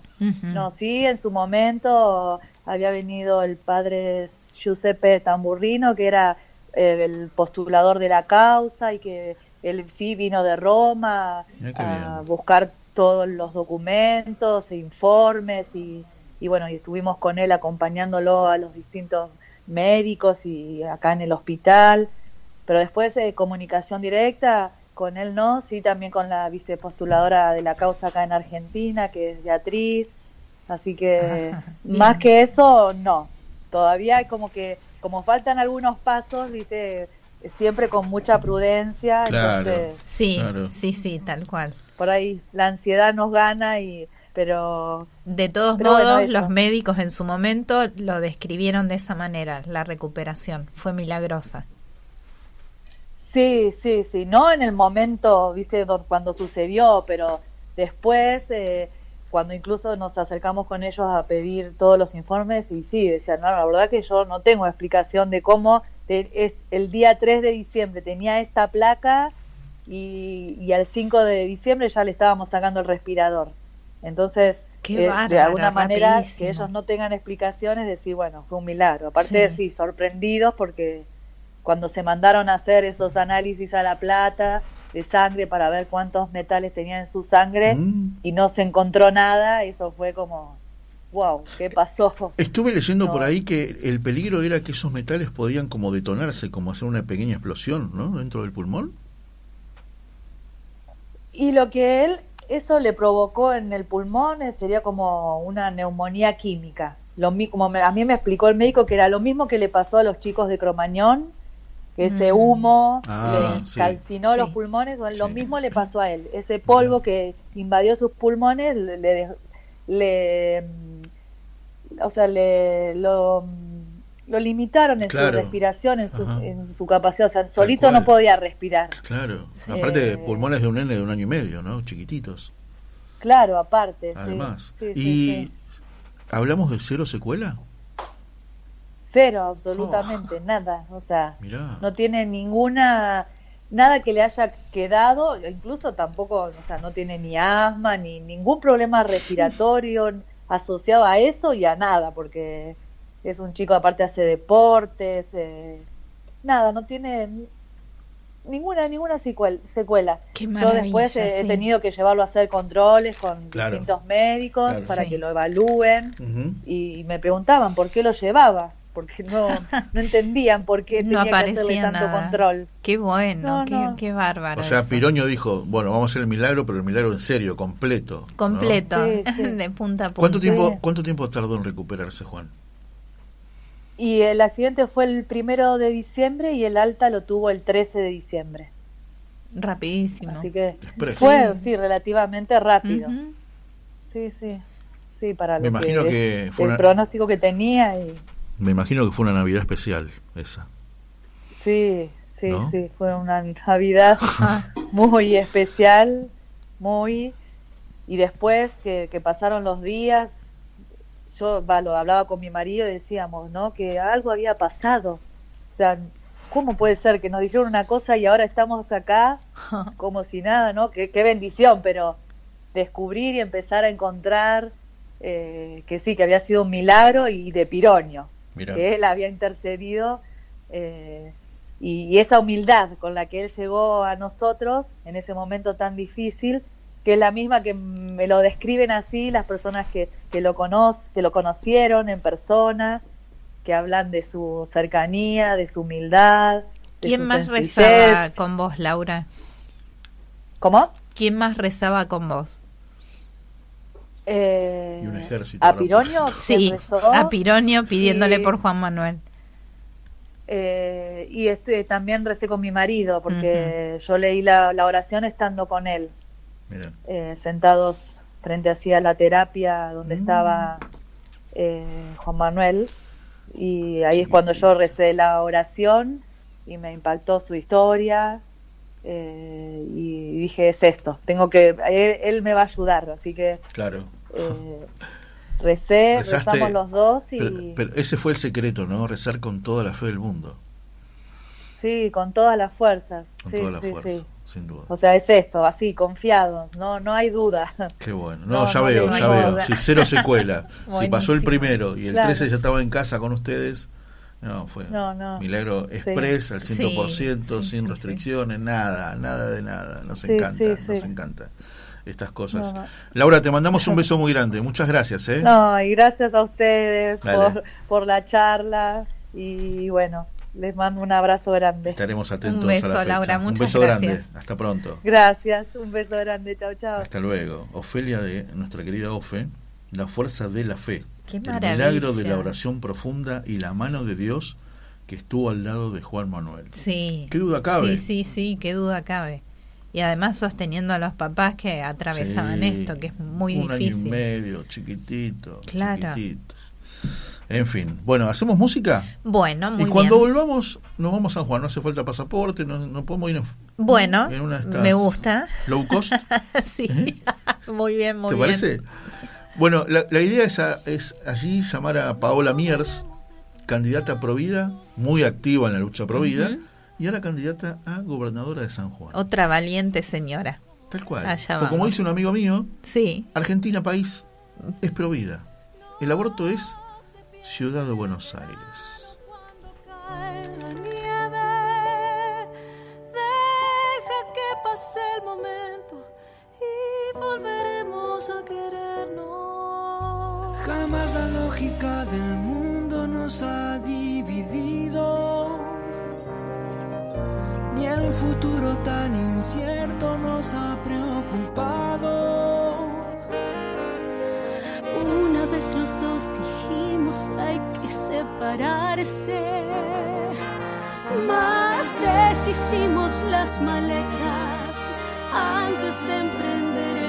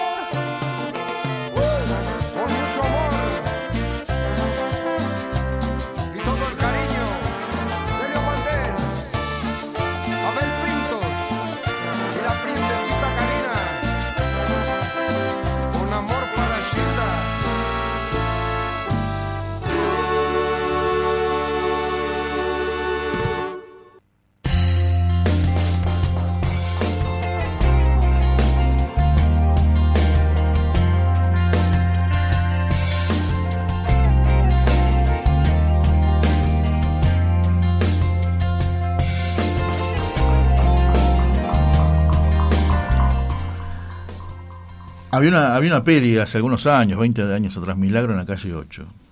No sé por qué me, acordé de esa peli. A raíz de la nota de recién de sí, Piroño. Sí, sí, sí. Es una, es una Muy historia. linda. A ver, es una historia muy emocionante. Hay un montón de historias. Por ejemplo, ustedes se acordarán de mi querido, mi queridísimo amigo, el Robert Dabusti, cuando fue lo de Santa Llana Beretta Mola. Sí, señor. Hoy tiene cinco hijos, cumplió cinco, 20 años de casado ayer. Y su primera hija, que venía, el embarazo venía muy mal. Muy con complicado, Menos sí. 10 como el chinchón, muy pocas posibilidades. Y el hermano del Robert, José, que es sacerdote, che, hay unas, alguien que quiere ser santa de Italia, Santa Llana Beretta Mola, ¿por qué no le empiezan a rezar? Y bueno, hoy Juana tiene 17, es la mayor. Después vienen cuatro hermanos más, ¿no? que son uno más gallina que el otro. Pero es emocionante esa historia. Es la protectora No, de, las embarazadas de Juanita. y de los embarazos. Obviamente se llama Santa Juana, obviamente se llama Juana, ¿no? Se imaginarán por qué. Exactamente. Pero hace poco, hace pocos días fue Santa Llana Beretta Mola y le, le mandé un mensaje, mandarle un beso grande a Juanita que es. Bueno, y vos sabés qué, le agrego, fueron a cuando fue que la canonización de Juan Pablo I, que tuvo que ver el hermano, el padre José de fueron todos los hermanos, que son como siete, a Roma, todos juntos. Y fueron a ver eh, a la hija de Santa Llana Beretta Mola. Ah, los Dabusti fueron todos a verla. Ah, claro. Es un calco. La hija es por quien dio su vida. Santa Llana. Ven, vos- vos- uno pueden ver un- esos, esos, esos retratos de pintura de óleo Sí. a Santa Llana con su hija bebé. ¿No? Bueno, hoy la ves a Santa Llana, después te lo voy a mostrar, lo voy a buscar, porque tengo fotos que me mandó el Robert. La ves a la hija da y es la cara de su mamá. Es la cara de su mamá. Es la cara de su mamá. Qué No, bueno, nota, eh, a ver, este, a ver, Juanita está viva porque por el milagro. Por un milagro, porque no era pero inviable. Y bueno, ¿cuántas historias hay? Está viva porque su mamá aceptó proteger, cuidar y priorizar ese embarazo antes que el tratamiento contra el cáncer. Entonces, la bebé nació, eh, bueno, de hecho hoy vive y, y Santa Llana entregó su vida en esto. Bueno, sigamos adelante, está medio complicado. La comunicación. Doña, doña Paula, y sí, esta mañana me dijo que estaba muy, muy tremendo todo. Y claro, habrán difícil, escuchado que, bueno. que se ha suspendido las, las elecciones, en, en- tanto en Tucumán como en San Juan. En Tucumán completo se suspendió y en En San Juan era el se suspendió lo que es el cargo de gobernador y de vice, gobernador. pero sí este todos los demás cargos, ¿no? Concejales, diputados, legisladores. Bueno, solo mencionemos que una de las explicaciones de Paola Miers acerca de por qué se presenta como candidata, eh, en una entrevista expresaba que tenemos una riqueza y un potencial impresionante, la calidad humana de la Argentina es incomparable, el problema son nuestros políticos Ujú. que últimamente se han servido de la política y no han sabido servir a la política y a, la veces, patria. Vos sabés que a veces lo escucho, eh, lo escucho siempre a Tito Graval, ¿no? Con su clave grote. Sí. Y Tito lo reitera mucho y me imagino la escena que los políticos están desesperados por no quedarse afuera, Sí, sí, sí. ¿no? Como Sí. diría, como diría Milei, afuera de la casta, ¿no? Y, y es verdad, y es verdad, y, y- y me da mucha pena eso, me da mucha pena, porque Haber están- perdido esta vocación están de haciendo algo que ellos critican mucho, Ujú. que es que, ah, no, porque al gobierno no le interesa a la gente. Y vos, hermano, Sí, tampoco exacto. me das ninguna, ninguna visualización de cambio alguno, ¿no? Exacto. Mira, volviendo al tema de las estampitas que estábamos hablando y de los signos visibles, invitábamos en el Rosario a llevar alguna estampita para regalar o algo para compartir. Y vos sabés que esta semana, entre la gente que me va pidiendo amistad por Facebook, que yo creo que es a Muy raíz de los programas. Sí, sí, agradezco un montón porque mucha es- gente que no conozco, pero este entablamos este este lazo Ah, bien. Para poder justamente difundir estas entrevistas y hacer conocidos a, a quienes se acercan a Almas. Y una persona me pidió amistad y me empieza a escribir por Mensi- Messenger, es el Messenger, privado claro, de, de- de Facebook. eh, preguntándome acerca de la foto que me identifica, que en realidad no es mi, mi cara, sino que hace años que es un pin, un prendedor, que es un bebé en gestación que dice algo así como, por favor, eh, no me mates, defendeme.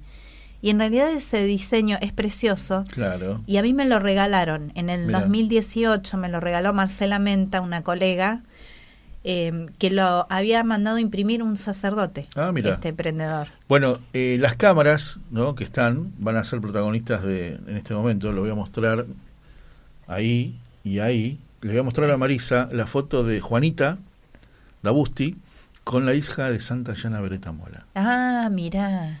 Sí, ¿Ves? sí, sí. El parecido Impresionante, sí. de la hija de Santa Llana con su madre. Mostrarlo un, un momentito, sostenerlo en, Ahí en se la ve, cámara. ¿se ve sí. bien? Ahí, ahí se ve la foto, ¿no? claramente. Tremendo. Sí, sí, sí. No, ahí se apagó.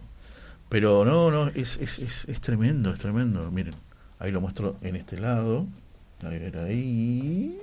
Vale la pena eh, buscar la historia de Santa Llana Beretta Mola para conocer también un poco Sí. más estos santos de nuestro tiempo, que cuando Bueno, pensamos que son de una- otra época, Hay una futura santallana que lo contó hace poquitos miércoles, creo que estábamos en Cuaresma, el padre Alejandro Puigari. ¿Te acordás que estaba en Recoleta, había salido y le estaba Sí. llevando la comunión? sí, Alguien que no podía ni siquiera porque postergó su tratamiento contra el cáncer por su hija. Una historia muy parecida. Ah, una historia parecida. claro, sí. hablamos con él. Y que no le podía llevar la hostia porque no podía tragar. Sí, ¿Te no podía ¿Te comulgar. Sí, sí, sí. Bueno, Que dijo que le embebía un paño, me parece. Sí, Le- que comulgaba claro. de esa manera. comulgado de esa manera. ¿no? También. Muy impresionante, muy conmovedor. Muy conmovedor. Bueno, ¿le parece comenzar a despedirnos prolijamente, con tiempo? ¿Queda algo pendiente? ¿Quiere contar algo? Bueno, los pendientes son todos los saludos a quienes estuvieron comunicando. Agradecemos muchísimo. La verdad que nos hace bien el, el cariño, la presencia y los aportes también. Sí, siempre. Así que un beso a Ofe. Sobre todo cuando nos jubilemos. Ah, ¿no? los, los aportes emocionales me refería yo. Ah, ajá, mire usted. Mire, se me está pasando de largo y no se me va a escapar. Después del beso a Ofe, va un beso enorme a Rox, su santa señora, Uh, con quienes san- estuvieron sí es santa. celebrando. Ya tiene una causa. Y, y no me haga hablar, Balseiro. Ya tiene una causa. Víctor y Roxana cumplieron el lunes, el Día de la Virgen de Luján, 30 años de casados. 30 años casados. Bodas de perlas, señoras y señores, esto es posible, esto es viable, esto es hoy en 2023 en Argentina. No me haga caras que estoy No, no, re no, no, que estoy, no, que celebrándolo. estoy, no, estoy pensando en decirle que y recomendar, si tenés sobrinos, nietos, hijos que se van a casar, elijan este tipo de fechas, ¿no? Sí, qué buena idea. Es recomendable. Me gusta. Y vos sabés que Bien. fue casi por casualidad. Bueno, mamá y papá, perdón que corte así, pero me acabo de acordar, se casaron el día de San Ignacio Mirá, de Loyola, que mirá. es el patrono de la ciudad de Junín. Nuestra fecha original era el 24 de abril, ¿no? Sí, Pero eh, se eh, no había salón, qué sé yo, el salón que lo teníamos, primero nos dijo que sí, después se dijo, ay, no, tenía traspapelado, qué sé yo, no tengo lugar. Bueno, bien. ya teníamos, el- habíamos visitado en ese aquel tiempo 154 salones, y el que más se ajustaba a nuestro presupuesto era este, con todos los invitados, con toda la comida, con todo. Entonces dijimos, bueno, el sábado que viene, el sábado que viene era primero de mayo, entonces me dice, mira, no te conviene porque te va a salir todo el doble, porque yo al personal le tengo que pagar, es feriado. Es feriado. Entonces te va a salir todo el doble. Pasarlo al otro. Bueno, dale. Y el siguiente era 8 de mayo. Era el día de la Virgen de Luján. Mira cómo fue eso. Pero nos sabíamos después que era la- el, el Día de la Virgen Luján. Dijimos, bueno, el 8 de mayo, dale, podés, sí, dale, listo. Podés, mira, bueno. Claro, pues, ¿Vas a venir? tenés algo que hacer. claro. Este, Me encantó, muy bien. sí, muy sí, bien. sí, sí, sí. Así que bueno. Bueno, seguimos con los besos a toda la banda de Junín, a Juan José, a Juan Ignacio, al Doc Alberto, que hoy colaboró, a Martita, a Daniel, a Pero, ver, por supuesto. El, el doc es parte del staff. Bueno, los saludamos también. Le, Sí. le pasamos los saludos que estuvieron enviando, quienes Dale. habían escuchado Bueno, Doc, la historia. escuchaste, ¿no? Escuchaste que nos llamó nuestro vecino de programa, el anterior, del anterior programa Huellas en la Arena, emocionado Luis Riganti, para que se habían escuchado atentamente la historia y se habían emocionado. Bueno, y acá Me la que se- conmovió la- mucho a eh, mí. ¿viste? ¿Viste? Sí, sí, sí, sí. Muy Yo no, la verdad que no sabía saber tú de tu hija que se emocionaba, viste, de una No, manera tan. no me tenías así. No, no, no, no, no, no, no, no, no. Lágrima fácil. Patri Bellis, mu- ¿eh? este, bueno, que estaba eh, absolutamente enloquecida por escuchar a por escuchar a, a Abel Pintos, que Abel cuenta Pintos. que cuenta que mañana, 11 de mayo, cumple años Abel Pintos. Ah. Me encantaría escuchar bien. una canción de él y bueno, la última fue tremenda. Bueno, fue una mezcla Tremenda. porque era eh, un tributo a Gilda con varios artistas. Ofe. Pero ahí estaba la voz de Abel. Ofe Linda, te mandamos un beso grande, gracias por escribirnos, por muchos años más de amor. Bueno, muchas gracias. A la familia gracias. Rocha. A Pablo que también Eh, estaba manden escuchando. camisas, manden camisas, talle 44. Y a Dani Martín le, le agradecemos mucho. Todo lo técnico también. Bueno, Dale. estuvimos transmitiendo en el canal de YouTube. No se pierdan mañana eh, en Clave Grote, en modo familia, eh, África Mía. ¿no? ¿Cómo que África Mía? Claro, así se llama la, la película, África Mía. La película sí, ¿qué tiene que ver con el modo familia? Bajo las luces de... No, pero le está cambiando nombre a un programa. No, no, eh, bajo Ah, estas estrellas. No, porque está el programa de África también. Yo ¿eh? Los martes. acá me ah, lo mañana es hizo jueves. anotar, Daniel, para tenerlo a, a mano visible. Acá dice, Ella- bajo estas estrellas. ¿Por qué, ¿Por qué me tiene que decir África Che, Mía? Dani es una discípula de Tito, cuenta todo. Que no se podía decir Cuenta esto. todo. Bueno, ya, ya Todo. lo voy a... Eh, sí, tal cual. Esto, no, listo. Era un secreto que está anotado. No, no, déjelo, o para otro, otro día le cuento, otro día le aclaro. Bueno, y a las 18 llega este, la banda, esa banda descontrolada, esa asociación ilícita que es este, Rolando Vera con todos sus secuaces. Y después viene, y después viene el señor Daniel Macañones, como le dice, como le dice aquí Marisa Musi, Mostacholes Macañones, señores. Jamás, jamás me expresé de esa manera. Con, claro, con. Ni lo volveré a hacer. No, claro, claro, seguro. Ahí, ahí cuando tiene que decir las cosas no las dice, pero qué cosa. Nos vamos, nos, Nos encontramos vamos. el próximo miércoles a las 6 de la tarde, únicamente y solamente y depende de... Que hay historias que parecen sueños y sueños que podrían cambiar la historia.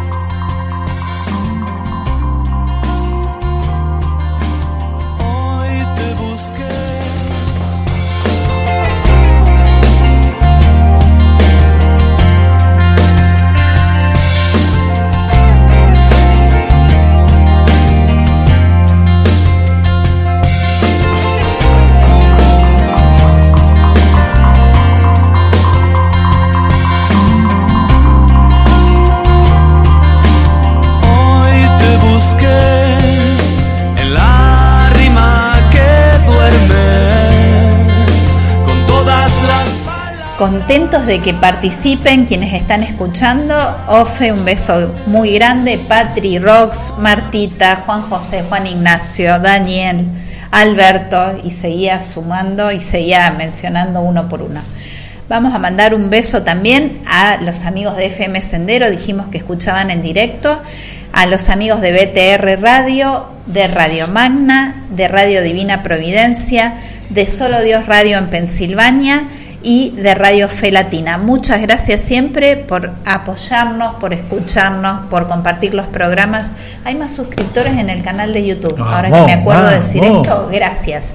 Un hito a uno, se van sumando, Ah, se van agregando. ah, un hito, yo sé, era un HI, un hito. un grandes hitos De la Ay, historia. cómo me encanta Lelutier cómo me encanta Eh, en la semana subimos al canal de YouTube este programa Almas 202 Dos. Claro, porque el otro fue 200 y 200 segunda bis. parte. sí 202 perfectamente 202. sí bueno No, me acuerdo que en el historial de Almas con Historia, creo que fue en el 2022, ¿no? Que salió Martín O'Connor, ¿te acordás? Aquella linda charla con el de Lutier, sí qué lindo sí sí sí nuestro, nuestro- la gestión acá de Daniel Martín, amigo personal lo que es acá. tener amigos en, Eh, en el equipo de ¿eh? querido. qué nivel Qué, qué lujo, nivel, qué, lujo, qué lujo. me encantó muy bien Bueno, Martín O'Connor, para ser un poco, fue, eh, es, es el que termina reemplazando a Daniel Rabinovich, Exacto. ¿no? Porque después está, y me olvidé cómo se llama, Ah, eh, el que... ojalá lo pudiera ayudar. eh, le, le juro que quisiera, pero ahora en un eh, ratito se va a acordar. Sí, tiene apellido sí medio francés. Este, ¿Quién?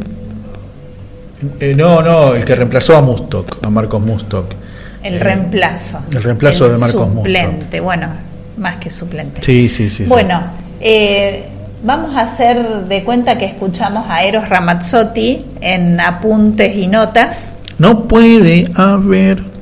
Pero esa es otra canción. Ah, esa es otra. Pero, Igual le sale igual, le quiero decir Balseiro que ¿sí? le sale Es muy, es muy, es muy, muy nariz, ¿no? es un poquito nasal. un Nas- poquito. eso, nasal, bueno, usted me entendió. Che, no vamos a hacer este. Bueno, estamos en el momento M&M, así que lo invito a, a participar y comentar. Paren las rotativas. Roberto Antier. Ah, Roberto Antier. Ahí Roberto está. Antier. Ahí está. Ahora es. eh, Roberto termina reemplazando a Marcos Mustok, Sí. ¿no? Que Marcos Mustok era José Duval. Y este, Martín O'Connor a Daniel Rabinovich. Está Jorge Marona. Está Carlos López Puccio. ¿Qué era José Duval? ¿Un personaje? El personaje, ¿se acuerdan del personaje? José Duval que se quedaba dormido, que caminaba. Bien.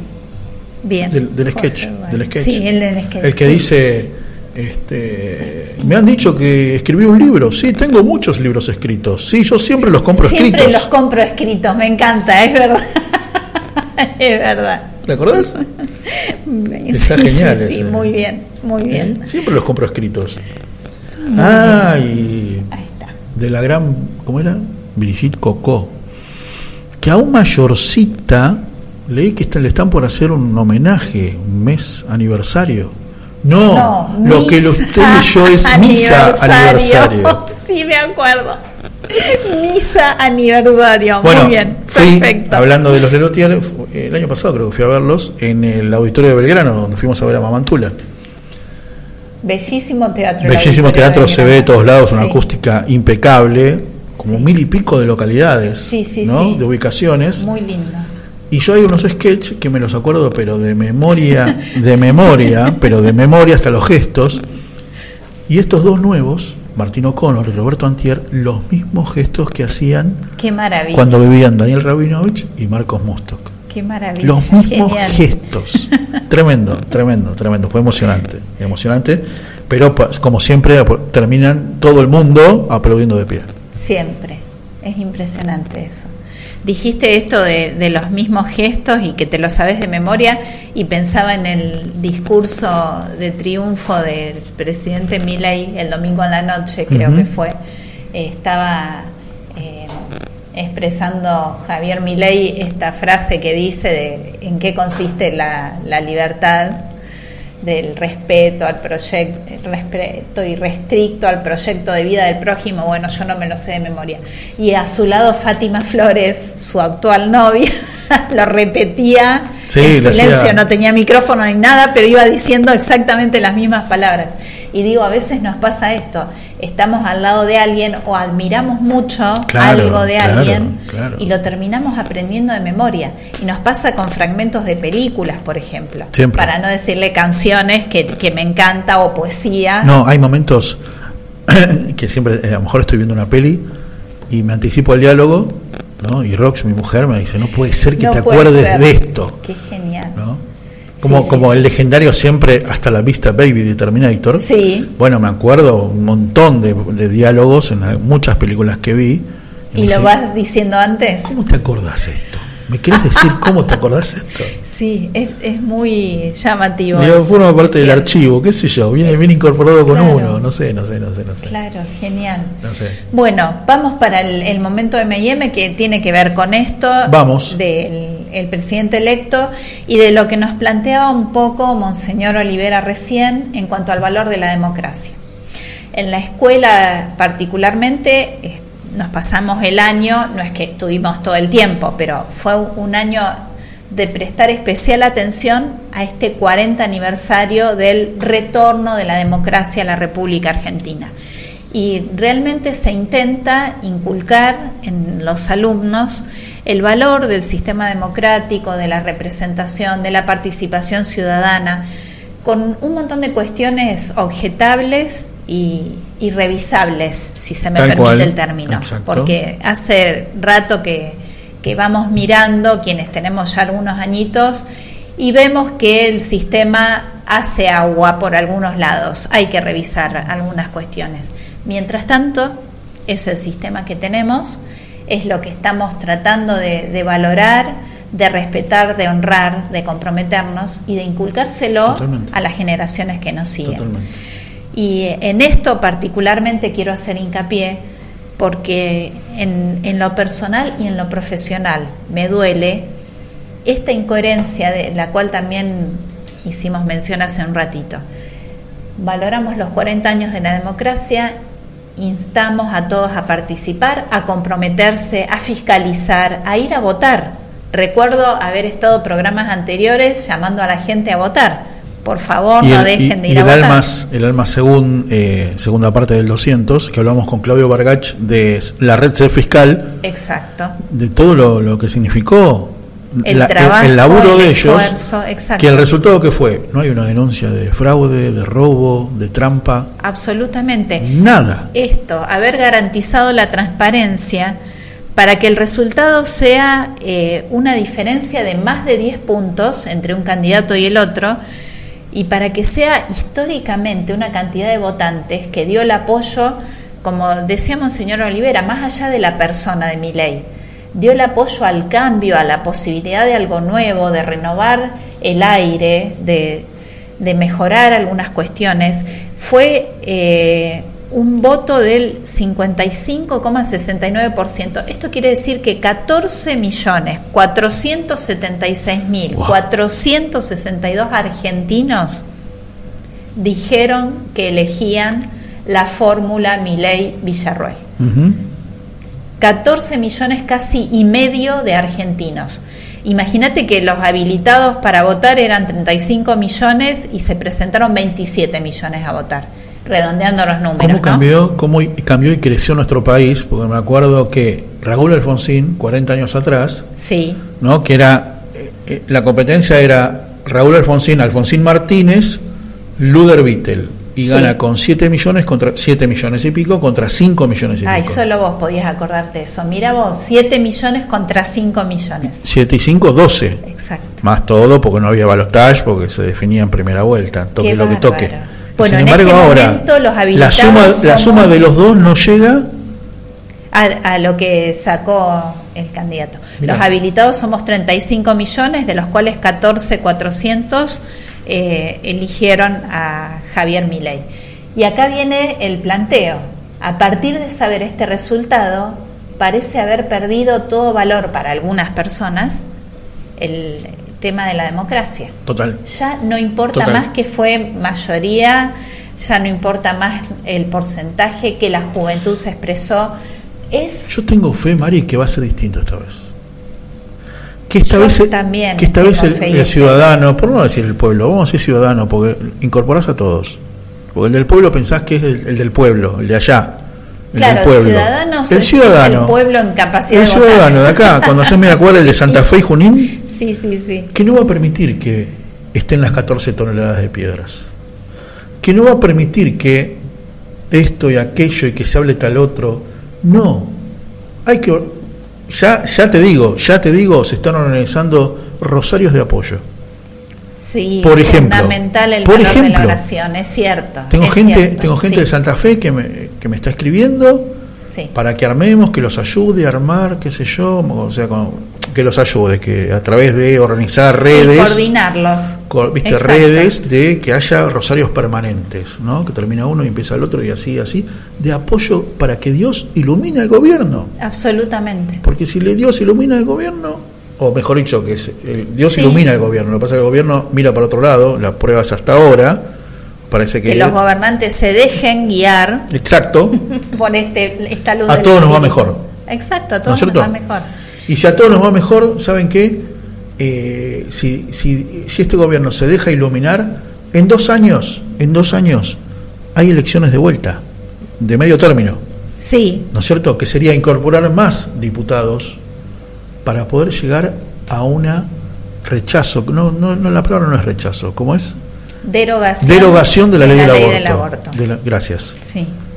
Porque necesitas la mitad, necesitas mayoría, qué sé yo, que esto que el otro. Si al gobierno le va bien, en dos años se pueden conseguir mayoría en el Congreso. Acá igual inserto este comentario. Esa ley es inconstitucional. Lo- Siempre se dijo y sabemos. se aclaró. Lo sabemos. Es nefasta y e no, y inconstitucional. no, y no, no, no quiero que nos subamos al, Exacto, al colectivo. bien. Volviendo al, al tema de la coherencia, este es el momento fundamental de llamarnos los adultos a un nivel de mesura y de respeto, especialmente en lo que estamos transmitiendo a los alumnos. Yo hablo de, los alumnos porque es mi ámbito laboral, pueden ser tus hijos, pueden ser tus ahijados, los hijos de tus amigos. Dijiste que la democracia tenía un valor intrínseco, intrínseco en sí mismo, que festejábamos estos 40 años, que había que cuidarla y respetarla entre todos. Ahora viene el momento del respeto. Podés no estar de acuerdo, podés estar disgustado con el resultado, ya viste que hubo fiscalización, ya viste que esto fue chequeado y comprobado y que la diferencia es importante.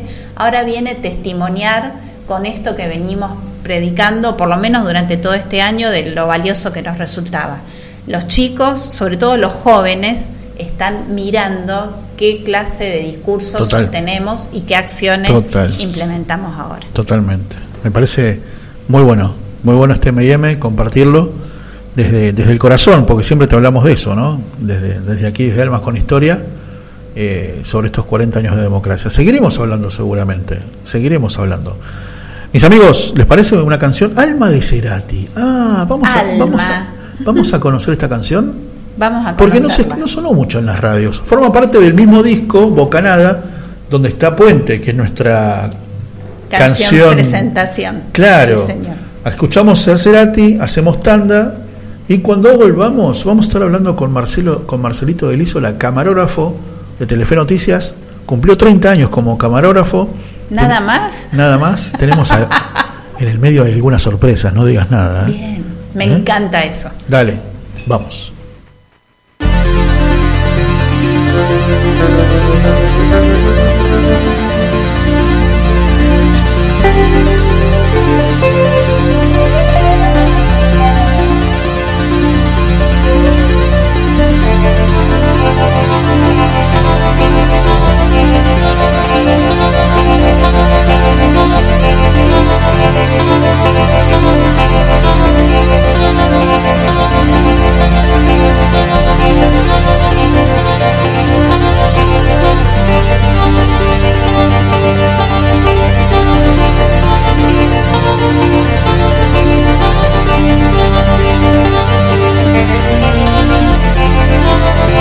Papa.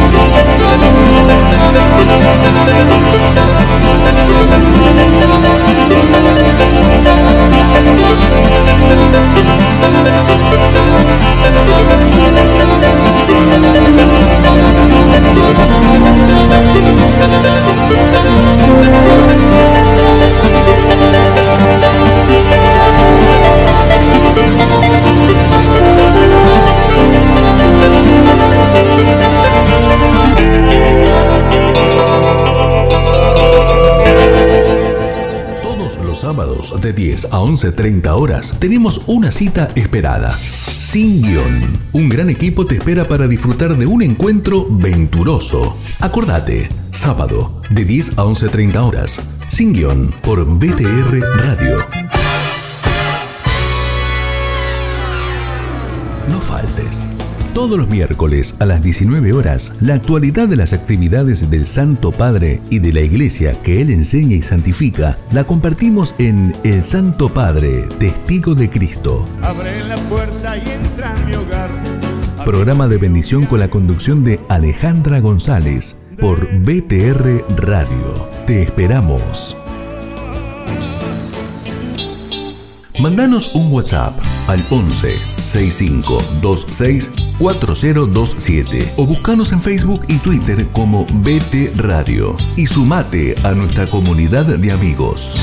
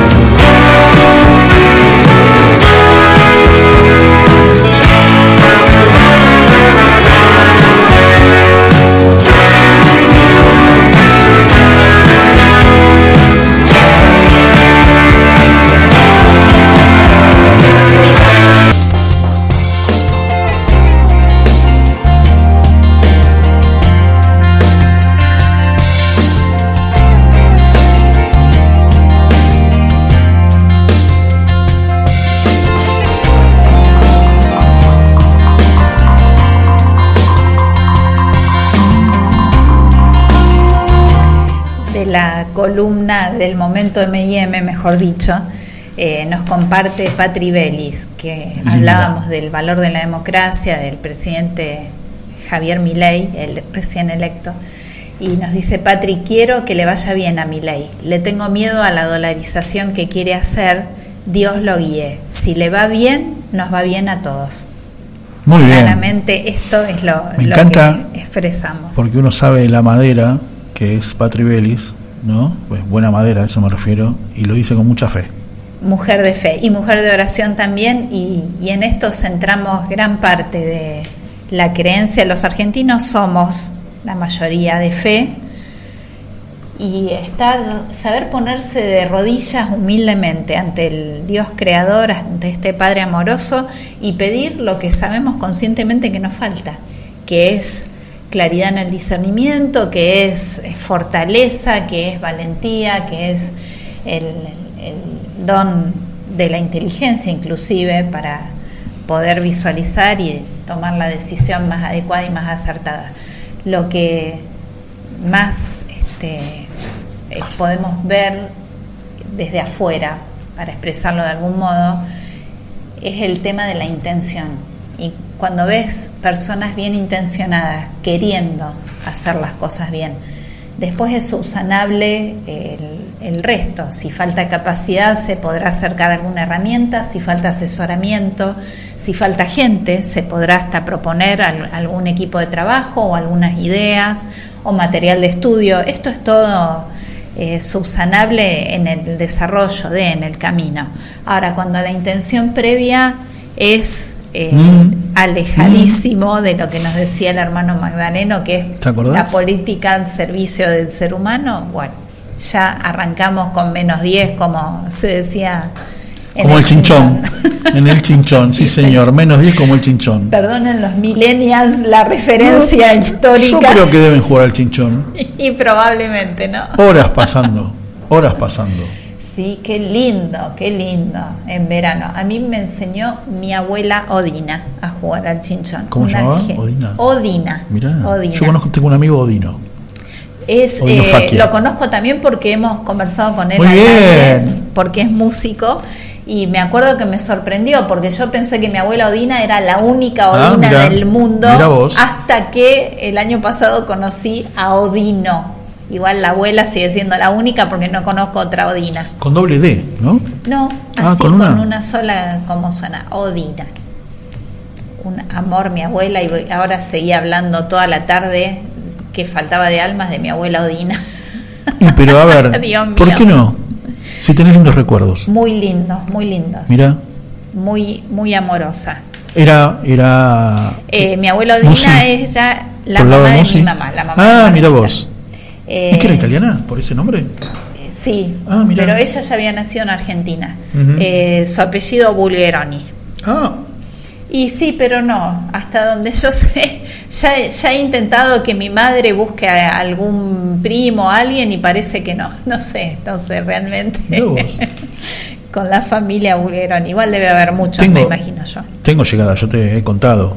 ¿Querés preguntarle si somos Yo parientes tengo- en y algún no sé, punto? Sí. pero yo te dije, a ver, ¿Les convendrá a los Bulgeroni tener parentesco conmigo? con la nuera de, de Bulgeroni, de- del Bulgeroni grande, ¿no? de, de- Alejandro Bulgeroni, eh, con la nuera, con Jo- Josefina, con José, tenemos a, a nuestra hijadita Cante en el cielo.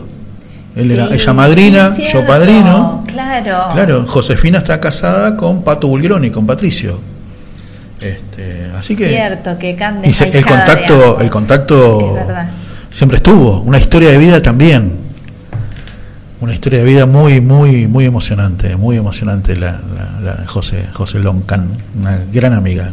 Bueno, no nos vemos seguidos, creer pero en esto, ¿viste? De que lo que no te mata te fortalece. Perdón por lo, lo trillado del refrán, pero es real. Si dejamos obrar el espíritu, si nos ponemos en, en disposición de aprender de alguna situación adversa, probablemente salgamos fortalecidos, que esta es otra forma del también, crecimiento. sí señora. Entonces, a veces miramos Yo no sé si ciertas le- personalidades Yo no sé si esto lo comenté alguna vez, pero yo en Almas también aprendo todos los días algo.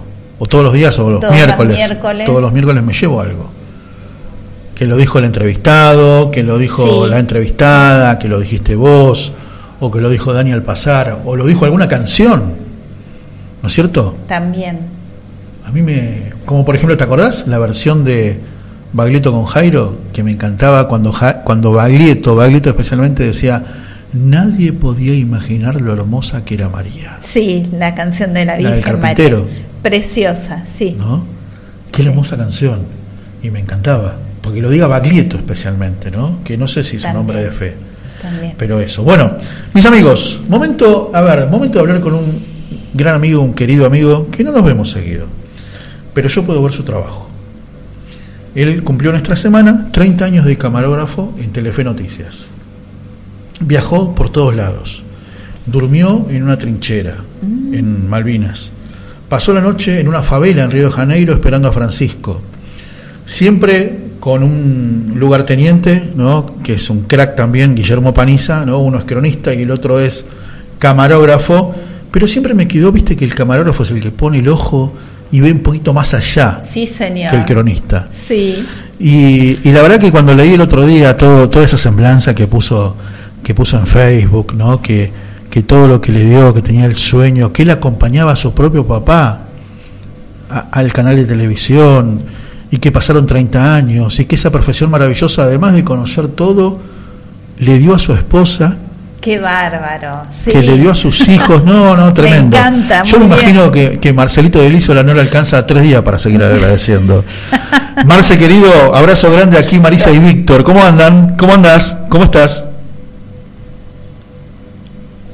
A ver, a ver, a ver. A ver. Va- vamos, a- vamos a tratar de. vamos a tratar- Hola, hola, Ahí ¿me está. escuchás ahí? Ahí estás, ahí estás. ¿Cómo Ah, Ahí está, sí, los estaba escuchando, los estaba escuchando y me reía de todo eso.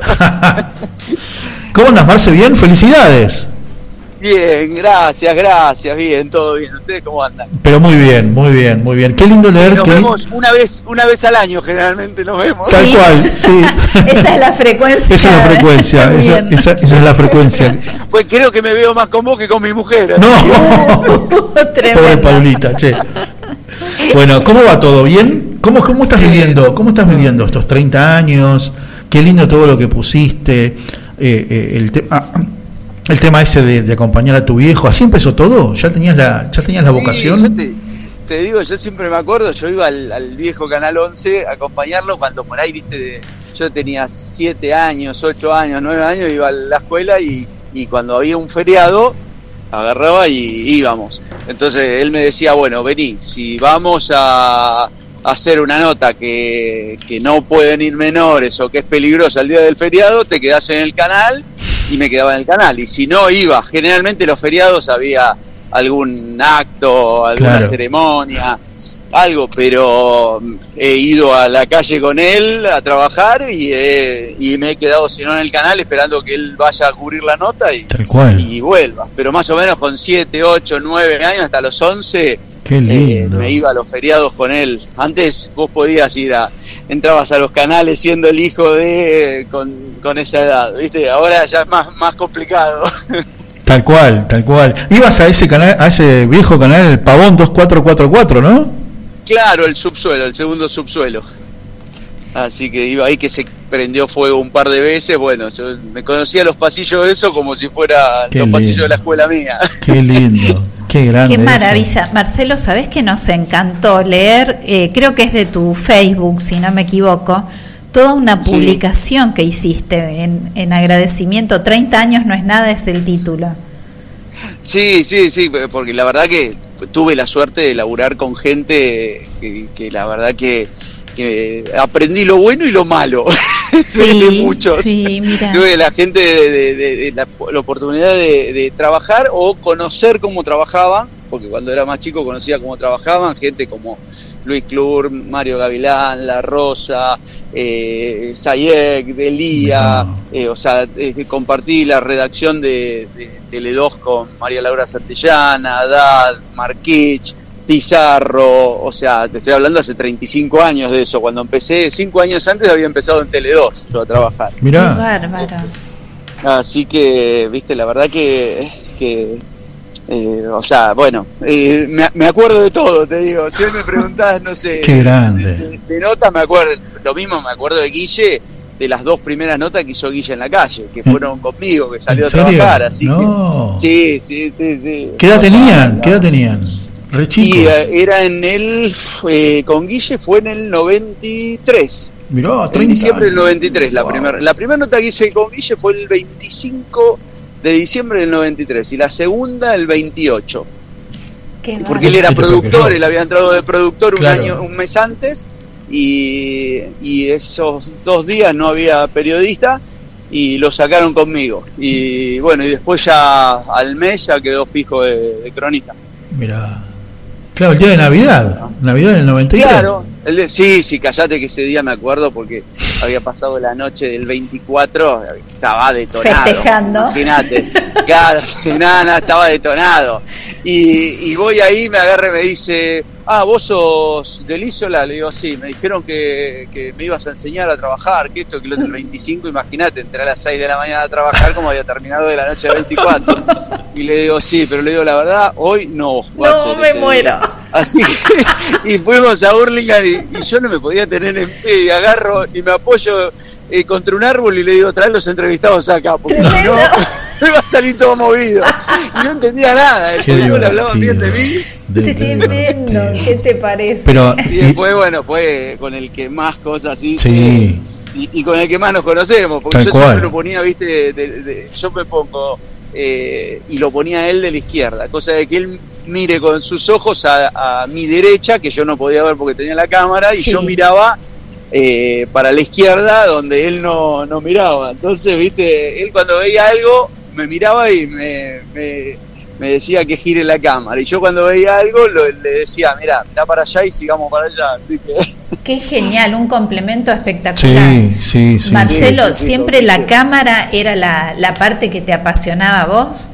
Sí, Sí. sí, sí, la verdad, o sea, me gusta mucho la producción, pero lo bueno de la cámara es que podés hacer producción, eh, o sea, eh, eh, haciendo de cámara. Claro. O sea, en la calle, viste, el productor sos vos, sí. en definitiva, ya seas periodista o porque no, no- prácticamente no, no, no está la, la- el tema del productor de calle, lo hace el periodista o el, o el camarógrafo, viste.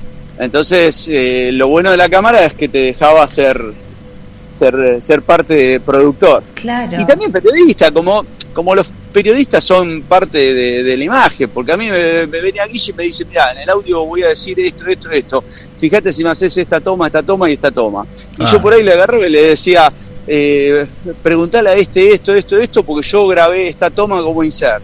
Entonces, lo, lo importante es complementarse, ¿viste? Qué y, la sí. verdad que los dos laburábamos, laburábamos muy bien con, Qué lindo. con, con eso. Qué lindo cuando, cuando llega el tiempo en que con la mirada ya te entendiste todo, ¿no? Creo que Sí, con- nada, nada, con Guille nos miramos y ya sabemos lo, lo, lo que quiere el otro para la, la nota. Y, Es- y viajaron por, a ver, cubriste asunciones presidenciales, cubriste viajes de Francisco, me acuerdo que pasaron una noche en la favela ahí en la, en la de Sí, Río. esperando, en la, en la favela esperando por si la cortaban, esperando para el otro día que, que aparezca el Papa Francisco. Y, Sí. y bueno, y por suerte estuvimos a un metro, así que eh, salió bien, pero bueno, nos, nos comimos una noche ahí. Sí, me acuerdo. eh, viste, la durmiendo en el piso. Tal así cual. que, Tal- Otra noche, otra noche en una trinchera en Malvinas, ¿no? claro, fuimos ahí, fui con Rodi Barili. Claro. Eh, estuvimos una semana y quisimos, o sea, fuimos con, con dos chicos excombatientes Eh, y bueno, quisimos eh, que, que ellos recreen eh, cómo fue una de las noches que estuvieron y bueno, fuimos con unos iglú, unas carpas y dormimos ahí donde ellos habían estado, habían estado casi dos meses eh, ahí. Eh, así que, pero también, sí, sí, sí, la verdad que todas las experiencias. Hoy me acordaba de una de, de una mortandad de, de ovejas que viajamos al sur y nos quedamos cuatro días varados ahí en, en Uh, Río Grande, Ah, que habían muerto como 700.000 ovejas, que le había nevado un metro y medio, estaban todas enterradas. Y también, viste, son cosas que, que te quedan, viste, que no te las olvidás. Los Sí. viajes no te los olvidás, eso. tal cual. está Sobre muy todo bien. porque por ahí ese viaje habíamos viajado nosotros y suspendieron los vuelos. Y el único canal que estaba para salir al aire en vivo desde allá éramos nosotros. Claro. Entonces, Claro. eh, viste, son, son cosas que, que después todo el mundo hablaba de que éramos los únicos que estábamos mostrándolo. Y tuvimos la suerte de que viajamos en el último vuelo y se quedó el avión parado ahí y nadie más pudo llegar. Qué bárbaro, qué bárbaro. Bueno, vos sabés que la, que la producción estuvo ahí hablando con este con este tal Paniza, no sé quién es. Y, y bueno, para que para que al- algo te dice, para no sé si tenés que anotar porque te, te pide algunas cosas. Espera, eh, a ver, a ver, a ver. Hola Víctor, hola oyentes, hola Marce, un saludo muy grande para todos. Bueno, Marcelo, él ya sabe, para mí es como un hermano de la vida, de la profesión. Eh, hemos recorrido todo el camino juntos y no puedo contar solo una anécdota porque deberíamos hacer un programa entero o varios para hablar de las cosas que compartimos juntos. Pero yo le voy a pedir que Marcelo cuente nuestra segunda not- o segunda o tercera cobertura juntos eh, en Mar del Plata con la famosa anécdota del porta equipaje. Esa quiero que la cuente, después que cuente por favor eh, cómo ha sido para dos personas llegar a un terremoto eh, en Chile y, y rebuscárselas con la comida que no había, que cuente algo de eso también, entre tantas. Em, ¿Qué más? Bueno, miles, que cuente qué que, que vivió o qué sintió cuando llegó a la AMIA conmigo. Y bueno, si quieren después en otro audio pido que cuente alguna más. Pero nada, es una... Él no, no lo va a contar porque es como muy modesto también, pero es un referente. ¿eh? Es eh, uno de los mejores camarógrafos de la, de la televisión argentina. Así que nada, les mando un abrazo. No, no lo hagan emocionar. A ver, creo que está viejo y grande, así que por ahí sí, en una de esas le sacan alguna, alguna lágrima. Tiene memoria Abrazo todavía, ¿eh? gigante, Víctor. Qué grande, qué grande el Guille. qué gra- Bueno, porta equipaje Mar del Plata, Marce, todo tuyo. Sí, no, no, era, era su primer temporada en Mar del Plata y no pegaba una, nos habían ido a hacer, eh, ma- eh, mandado a hacer el, el- la gente que llegaba a Mar del Plata. Y, y no pegaba una, ¿viste cuando eh, vas a hacer la encuesta al kilómetro 400? Claro. Agarraba y en un auto venían tres mujeres y dice, va y le dice, eh, bueno, qué bueno, se vinieron tres mujeres de, de vacaciones solas, dejaron a los maridos. Y la que maneja dice, no, yo enviudé hace dos meses. No me La muero. de al lado, yo hace seis meses. Y la otra dice, no, yo me separé hace un año. No, Dios mío. ¿Viste? Pero cosas. Después, pobre. ah, No, no, no. ¿Viste? No, pero en un momento paramos y dijimos, bueno, porque eran cinco o seis situaciones así. Y dijimos, bueno. No, listo, no preguntemos más a nadie, eh, listo, porque después el portaequipaje había, había un, un hombre que venía en el portaequipaje y tenía, eh, se veían unas ruedas de bicicleta. Claro. ¿Viste? Y agarra y dice, bueno, qué bueno, eh, se trajo hasta la bicicleta. Y el hombre dice, no, eh, la verdad soy discapacitado en mi silla de ruedas. O sea, pero viste esas cosas que la gente se lo tomaba re bien, porque la verdad que la otra ahora, Guille tenía veintipico de años, viste, tenía toda la frescura de, de un periodista nuevo. Pero, viste, cosas así, bueno, nos pasaron cinco o seis cosas seguidas, así que dijimos, bueno, no, no hagamos la encuesta, porque no podemos publicar esto.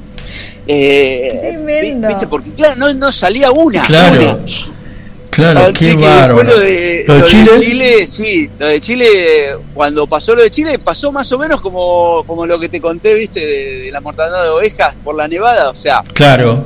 eh, tuvimos, el, eh, creo que Paco Mármol estaba de, de gerente y nos mandó de raje y como no se podía ir por Santiago, terminamos yendo por Villa Langostura, eh, Bariloche, Villa Langostura, cruzamos y estuvimos viajando hasta llegar hasta el lugar, creo que desde que salimos eran algo de 28 horas, Mirá. porque por ahí íbamos por un lado, eh, estaba cortada la ruta, teníamos que retroceder, no había GPS en ese momento, porque no, no, no funcionaban, los, o sea, había, eh, estaban los, los Garmin esos, pero justo se me rompió en el, en el avión, se me aplastó con un equipo.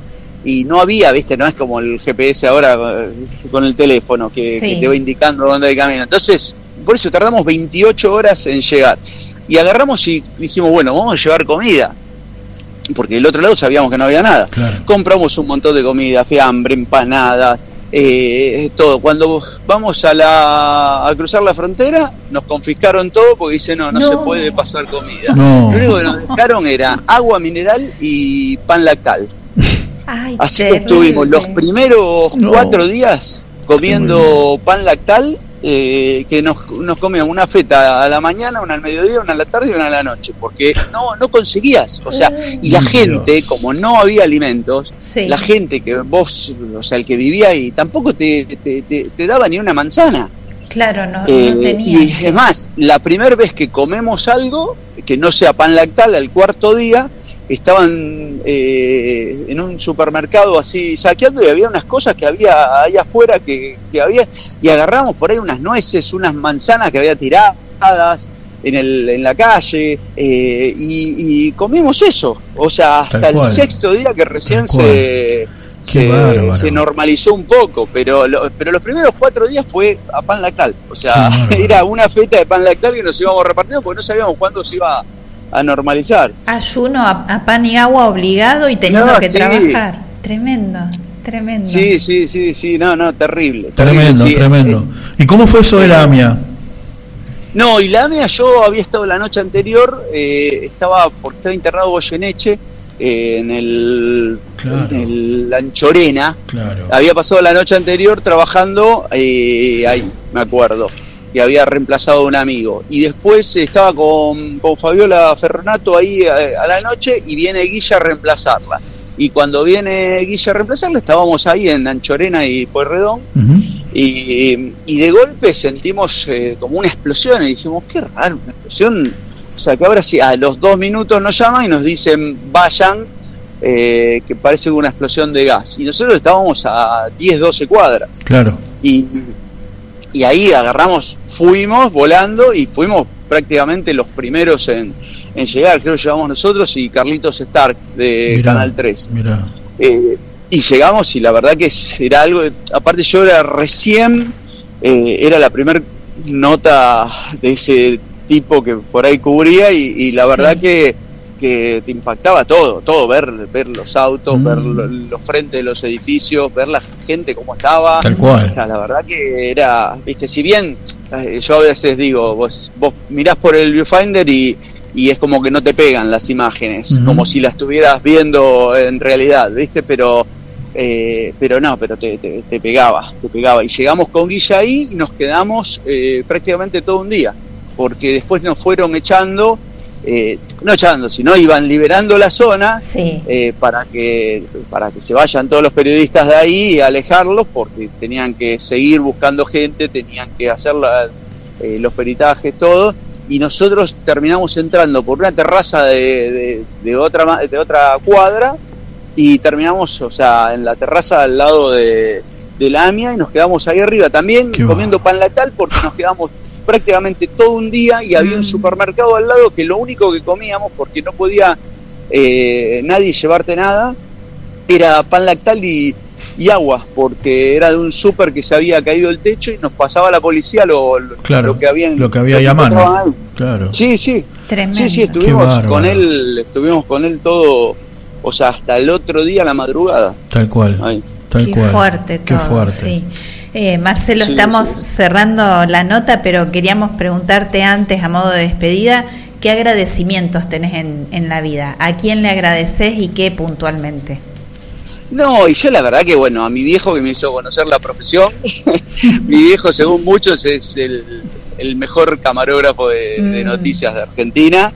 Eh, y bueno, mi tío también camarógrafo. Eh, y después tuve la suerte de, haber laburado de entrada con, con alguien que, que la verdad que me enseñó mucho de la cámara, que es eh, Lucio López, que es un, un uruguayo argentino que laburó conmigo en Tele2 y después eh, en Canal 11, o sea, ya éramos compañeros los dos de cámara, pero que la verdad que me enseñó mucho, tenía, la verdad que el pibe sabía, o sea, que sabe, o sea, muy bien dónde poner el ojo, cuándo apretar rec, y la verdad que yo aprendí mucho, mucho de él.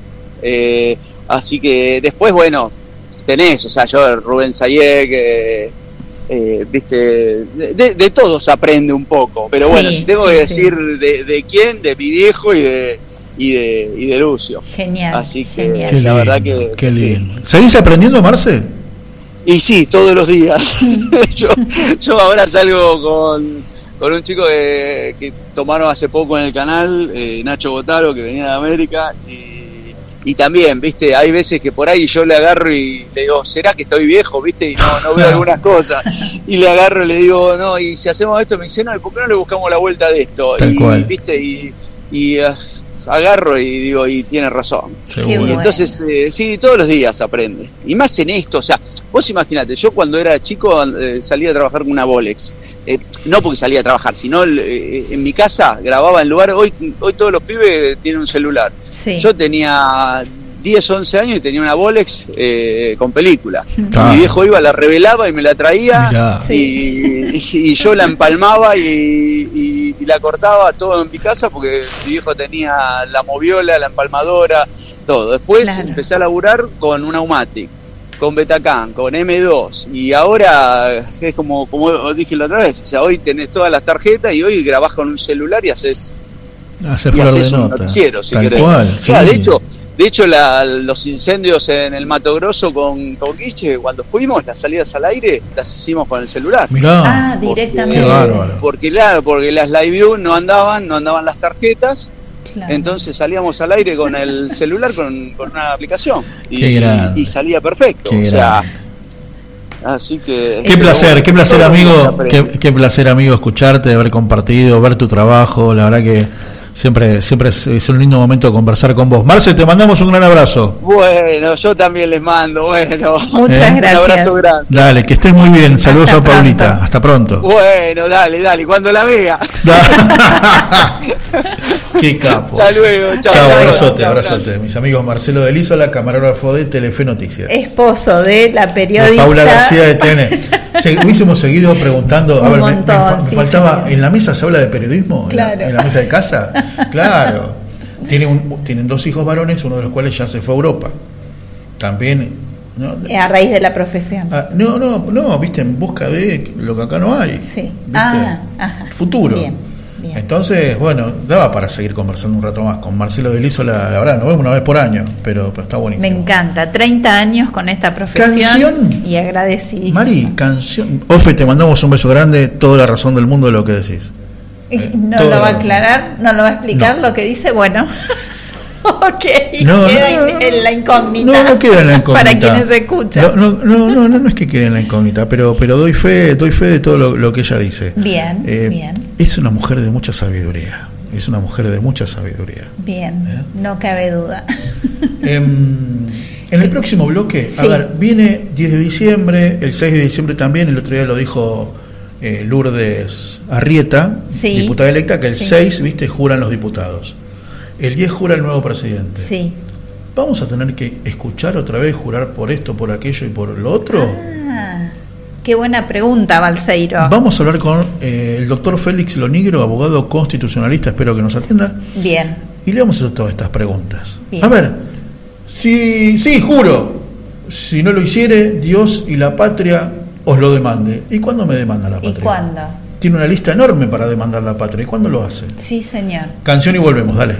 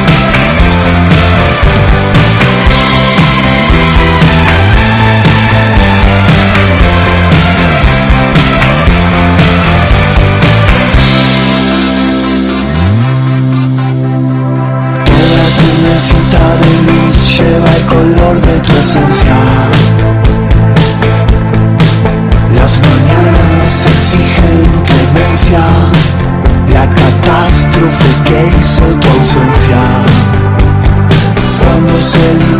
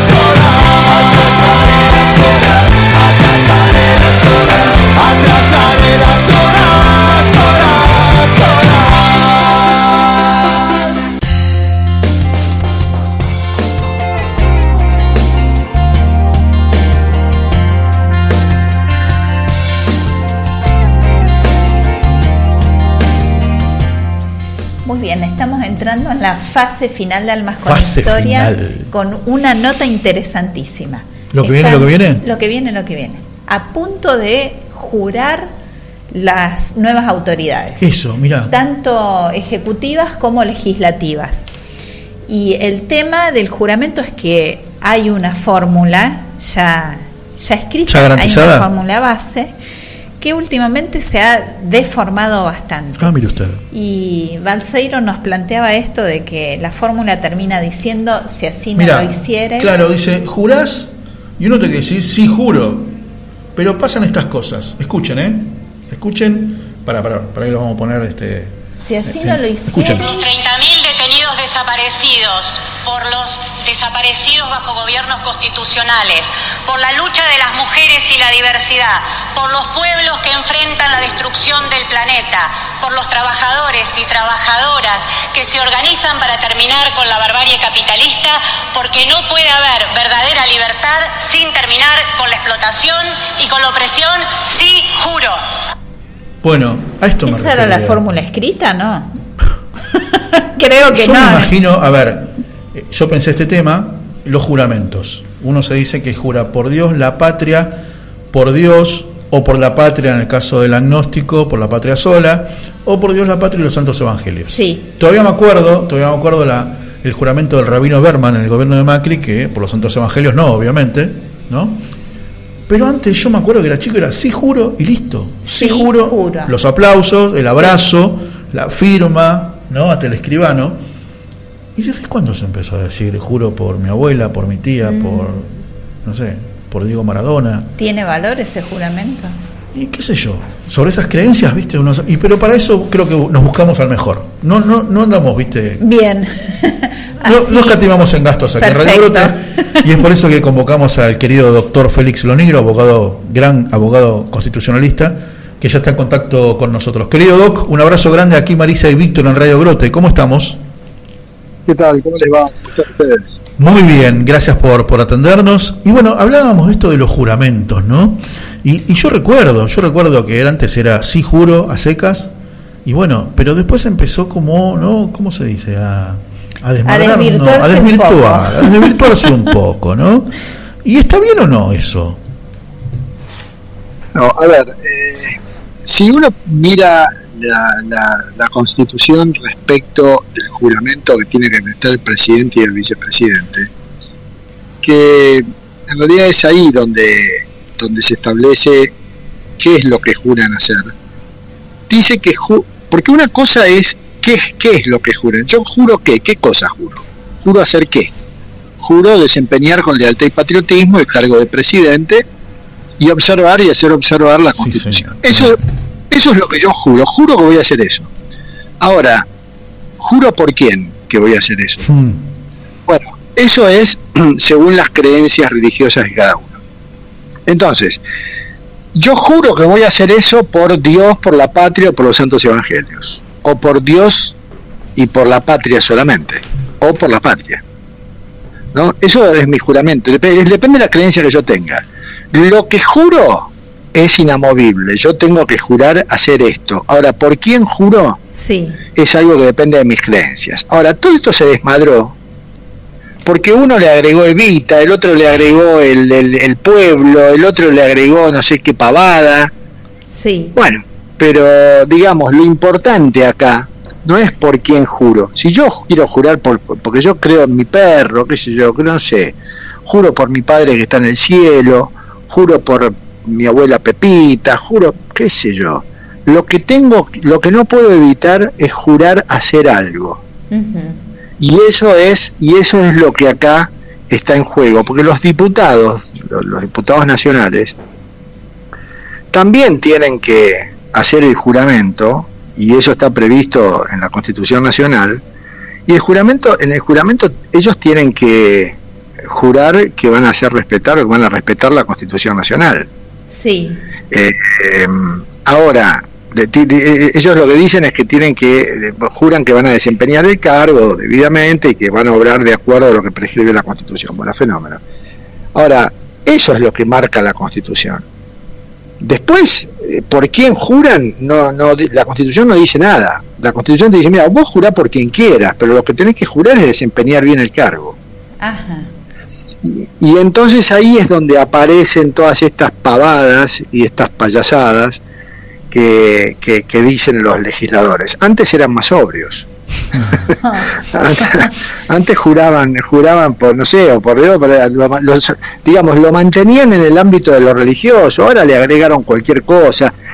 Lo que pasa es que no está prohibido. Entonces, bueno, este, ni siquiera los reglamentos de cada cámara establecen una prohibición en ese sentido. Por eso es que los tipos van y juran por cualquier cosa. Da, da- da un poquito de vergüenza escuchar toda esa... Es, es poco serio, ¿no? Realmente es poco serio. Pero no se les puede decir nada.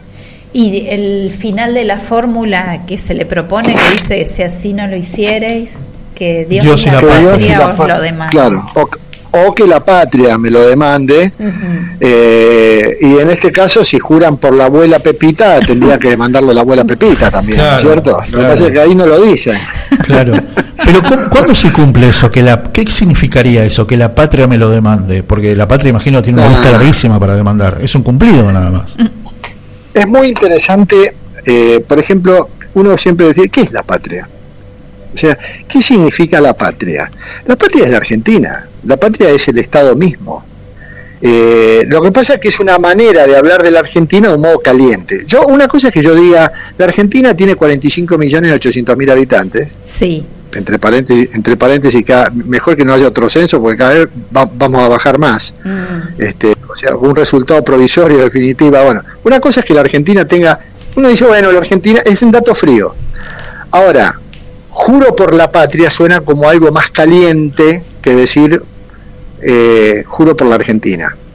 Es un modo de referirse a la Argentina, Sí. lo mismo que los, que, lo mismo que los, los nuestros próceres. Nuestros próceres, nuestros próceres son patriotas. Uno se refiere a ellos de un modo sentimental. Uno habla de Sarmiento, habla de, de San Martín, de Belgrano, y uno se refiere a ellos de un modo tan sentimental que le dice es un patriota. Ahora, fíjense que después, a los posteriores, ya los de este siglo, nadie le dice patriota. Nadie le dice patriota a Frondizi o, o a No. Perón y a Irigoyen, ¿no? Sí. Este, es como un término caliente que se usa para referirse a alguien del pasado y sobre todo de una Argentina con laureles, victorias, qué sé yo, que victorias en la guerra, alguna que otra guerra que ganamos en aquellos años, Claro. eh, bueno, las guerras por la independencia, ¿no? La guerra con Brasil, las guerras que con, con- con los ingleses y los franceses el 20 de noviembre del 45, el bloqueo, uno dice, bueno, este es la patria, ¿no?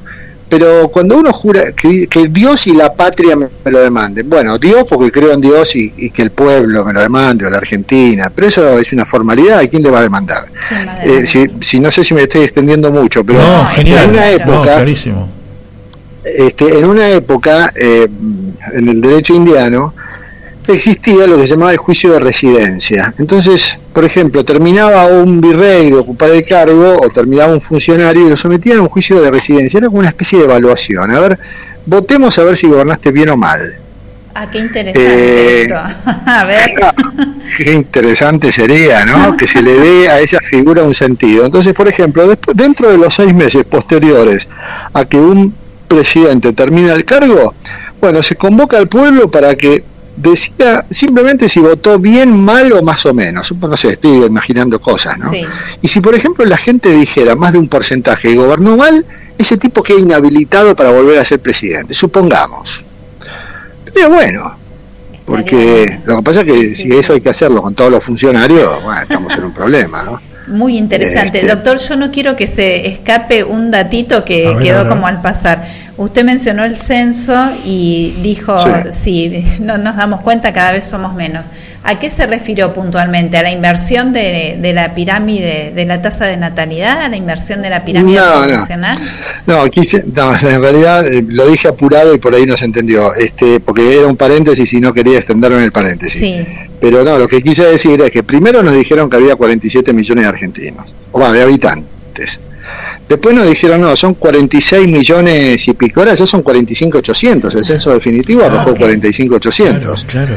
Este, yo digo, me- menos mal que ojalá que este sea el definitivo, porque si hay una próxima instancia vamos a tener 44. Bien, Eh, bien, no, bueno, ahí estamos con, eh, a eso me referí, eh, no, no, no por la, no por la edad ni por eso. No, estaba leyendo justamente eso y, y llamaba la atención datos de que hay no sé 107 mujeres cada 100 varones, que la edad, eh, que la cantidad de personas de mayores de 65 años alcanza el 12%. Este, y que cuando un país supera el 7%, Sí, de personas mayores de 65 años entra en un proceso de envejecimiento. sí, y nosotros hace 20 años estamos ya con un porcentaje superior. sí.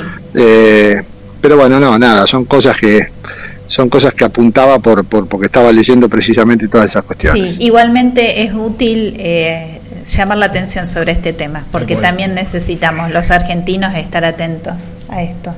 Sí, Sí, es- el tema poblacional, eh, bueno, le- no sé, me- me- me- lo llevo a otro tema, me desvié yo, pero este, el tema poblacional es importante porque si uno, por ejemplo, advierte que tenemos un argentino en los siete territorios más grandes del mundo, que tenemos apenas 45 millones y pico de habitantes, que en la mitad de las provincias argentinas hay menos de un millón de habitantes, eh, menos de un millón de habitantes en la mitad de las provincias argentinas, uno se pregunta, ¿acá no harán falta políticas de no solamente de crecimiento poblacional, sino además de distribución poblacional? Mm, Porque hay la mitad del territorio, el 40% de la gente está en la provincia de Buenos Aires y tenemos un territorio que está despoblado y cuando no hay gente no hay crecimiento económico, y muchas veces por eso la, la coparticipación federal, ¿no? claro. Este, pero sin embargo nadie habla de eso. Pero lo, vamos a volver a convocar porque nos deja planteado Sin otro duda, tema interesante. Sin duda, sin doctor. duda, querido Doc. Querido Doc, le mandamos un gran abrazo. Muchas gracias, ¿eh? No, gracias a ustedes, un abrazo. Un abrazo Buenas grande. tardes, gracias. Querido doctor Félix Lonigro, gran. Qué claro y qué abanico de temas que fue abriendo, Sí, que sí. realmente nos interesan Se nos fue también. el programa. para- se nos fue el, el programa. Bueno, quedó claro toda esta desprolijidad y este circo de, de jurar por cualquier cosa. Tratemos de ser un poquito más serios. Es parte de la esperanza que se vino a renovar. Con ¿Viste cuando dicen, no, pero lo que pasa es que en un país más serio estas cosas, ¿viste cuando siempre en esas declaraciones, no, pero si fuéramos un país serio, bueno, empecemos. Pongamos nuestro granito de arena, por empe- favor. Empecemos por cada uno. Sí, o sea, no- que no nos dé lo mismo. Que no nos dé lo mismo. Que no nos dé lo mismo. ¿eh? Ahí está. Bueno, abrazo grande a dos a, puntos. A Patri Belis, a Ofe, a toda la banda de Junín, así resumo en, en una rapidito. A Rox, que estuvo participando y estuvo colaborando también. A Daniel Martín con su eterna paciencia y todo su expertise, Hizo que hace maravillas. sonidista, musicalizador, camarógrafo. ¿No? Maquillador, Y a mancha papeles. iluminador, porque viene y orienta y pone mancha papeles también. No, así decía Pepe Biondi, es parte de lo jurisconsulto y técnico. mancha papeles. Muy bien, ¿Nos vamos? nos vamos. Mañana no se pierdan la Viva Voz a la hora 18, nos van a tener por aquí también.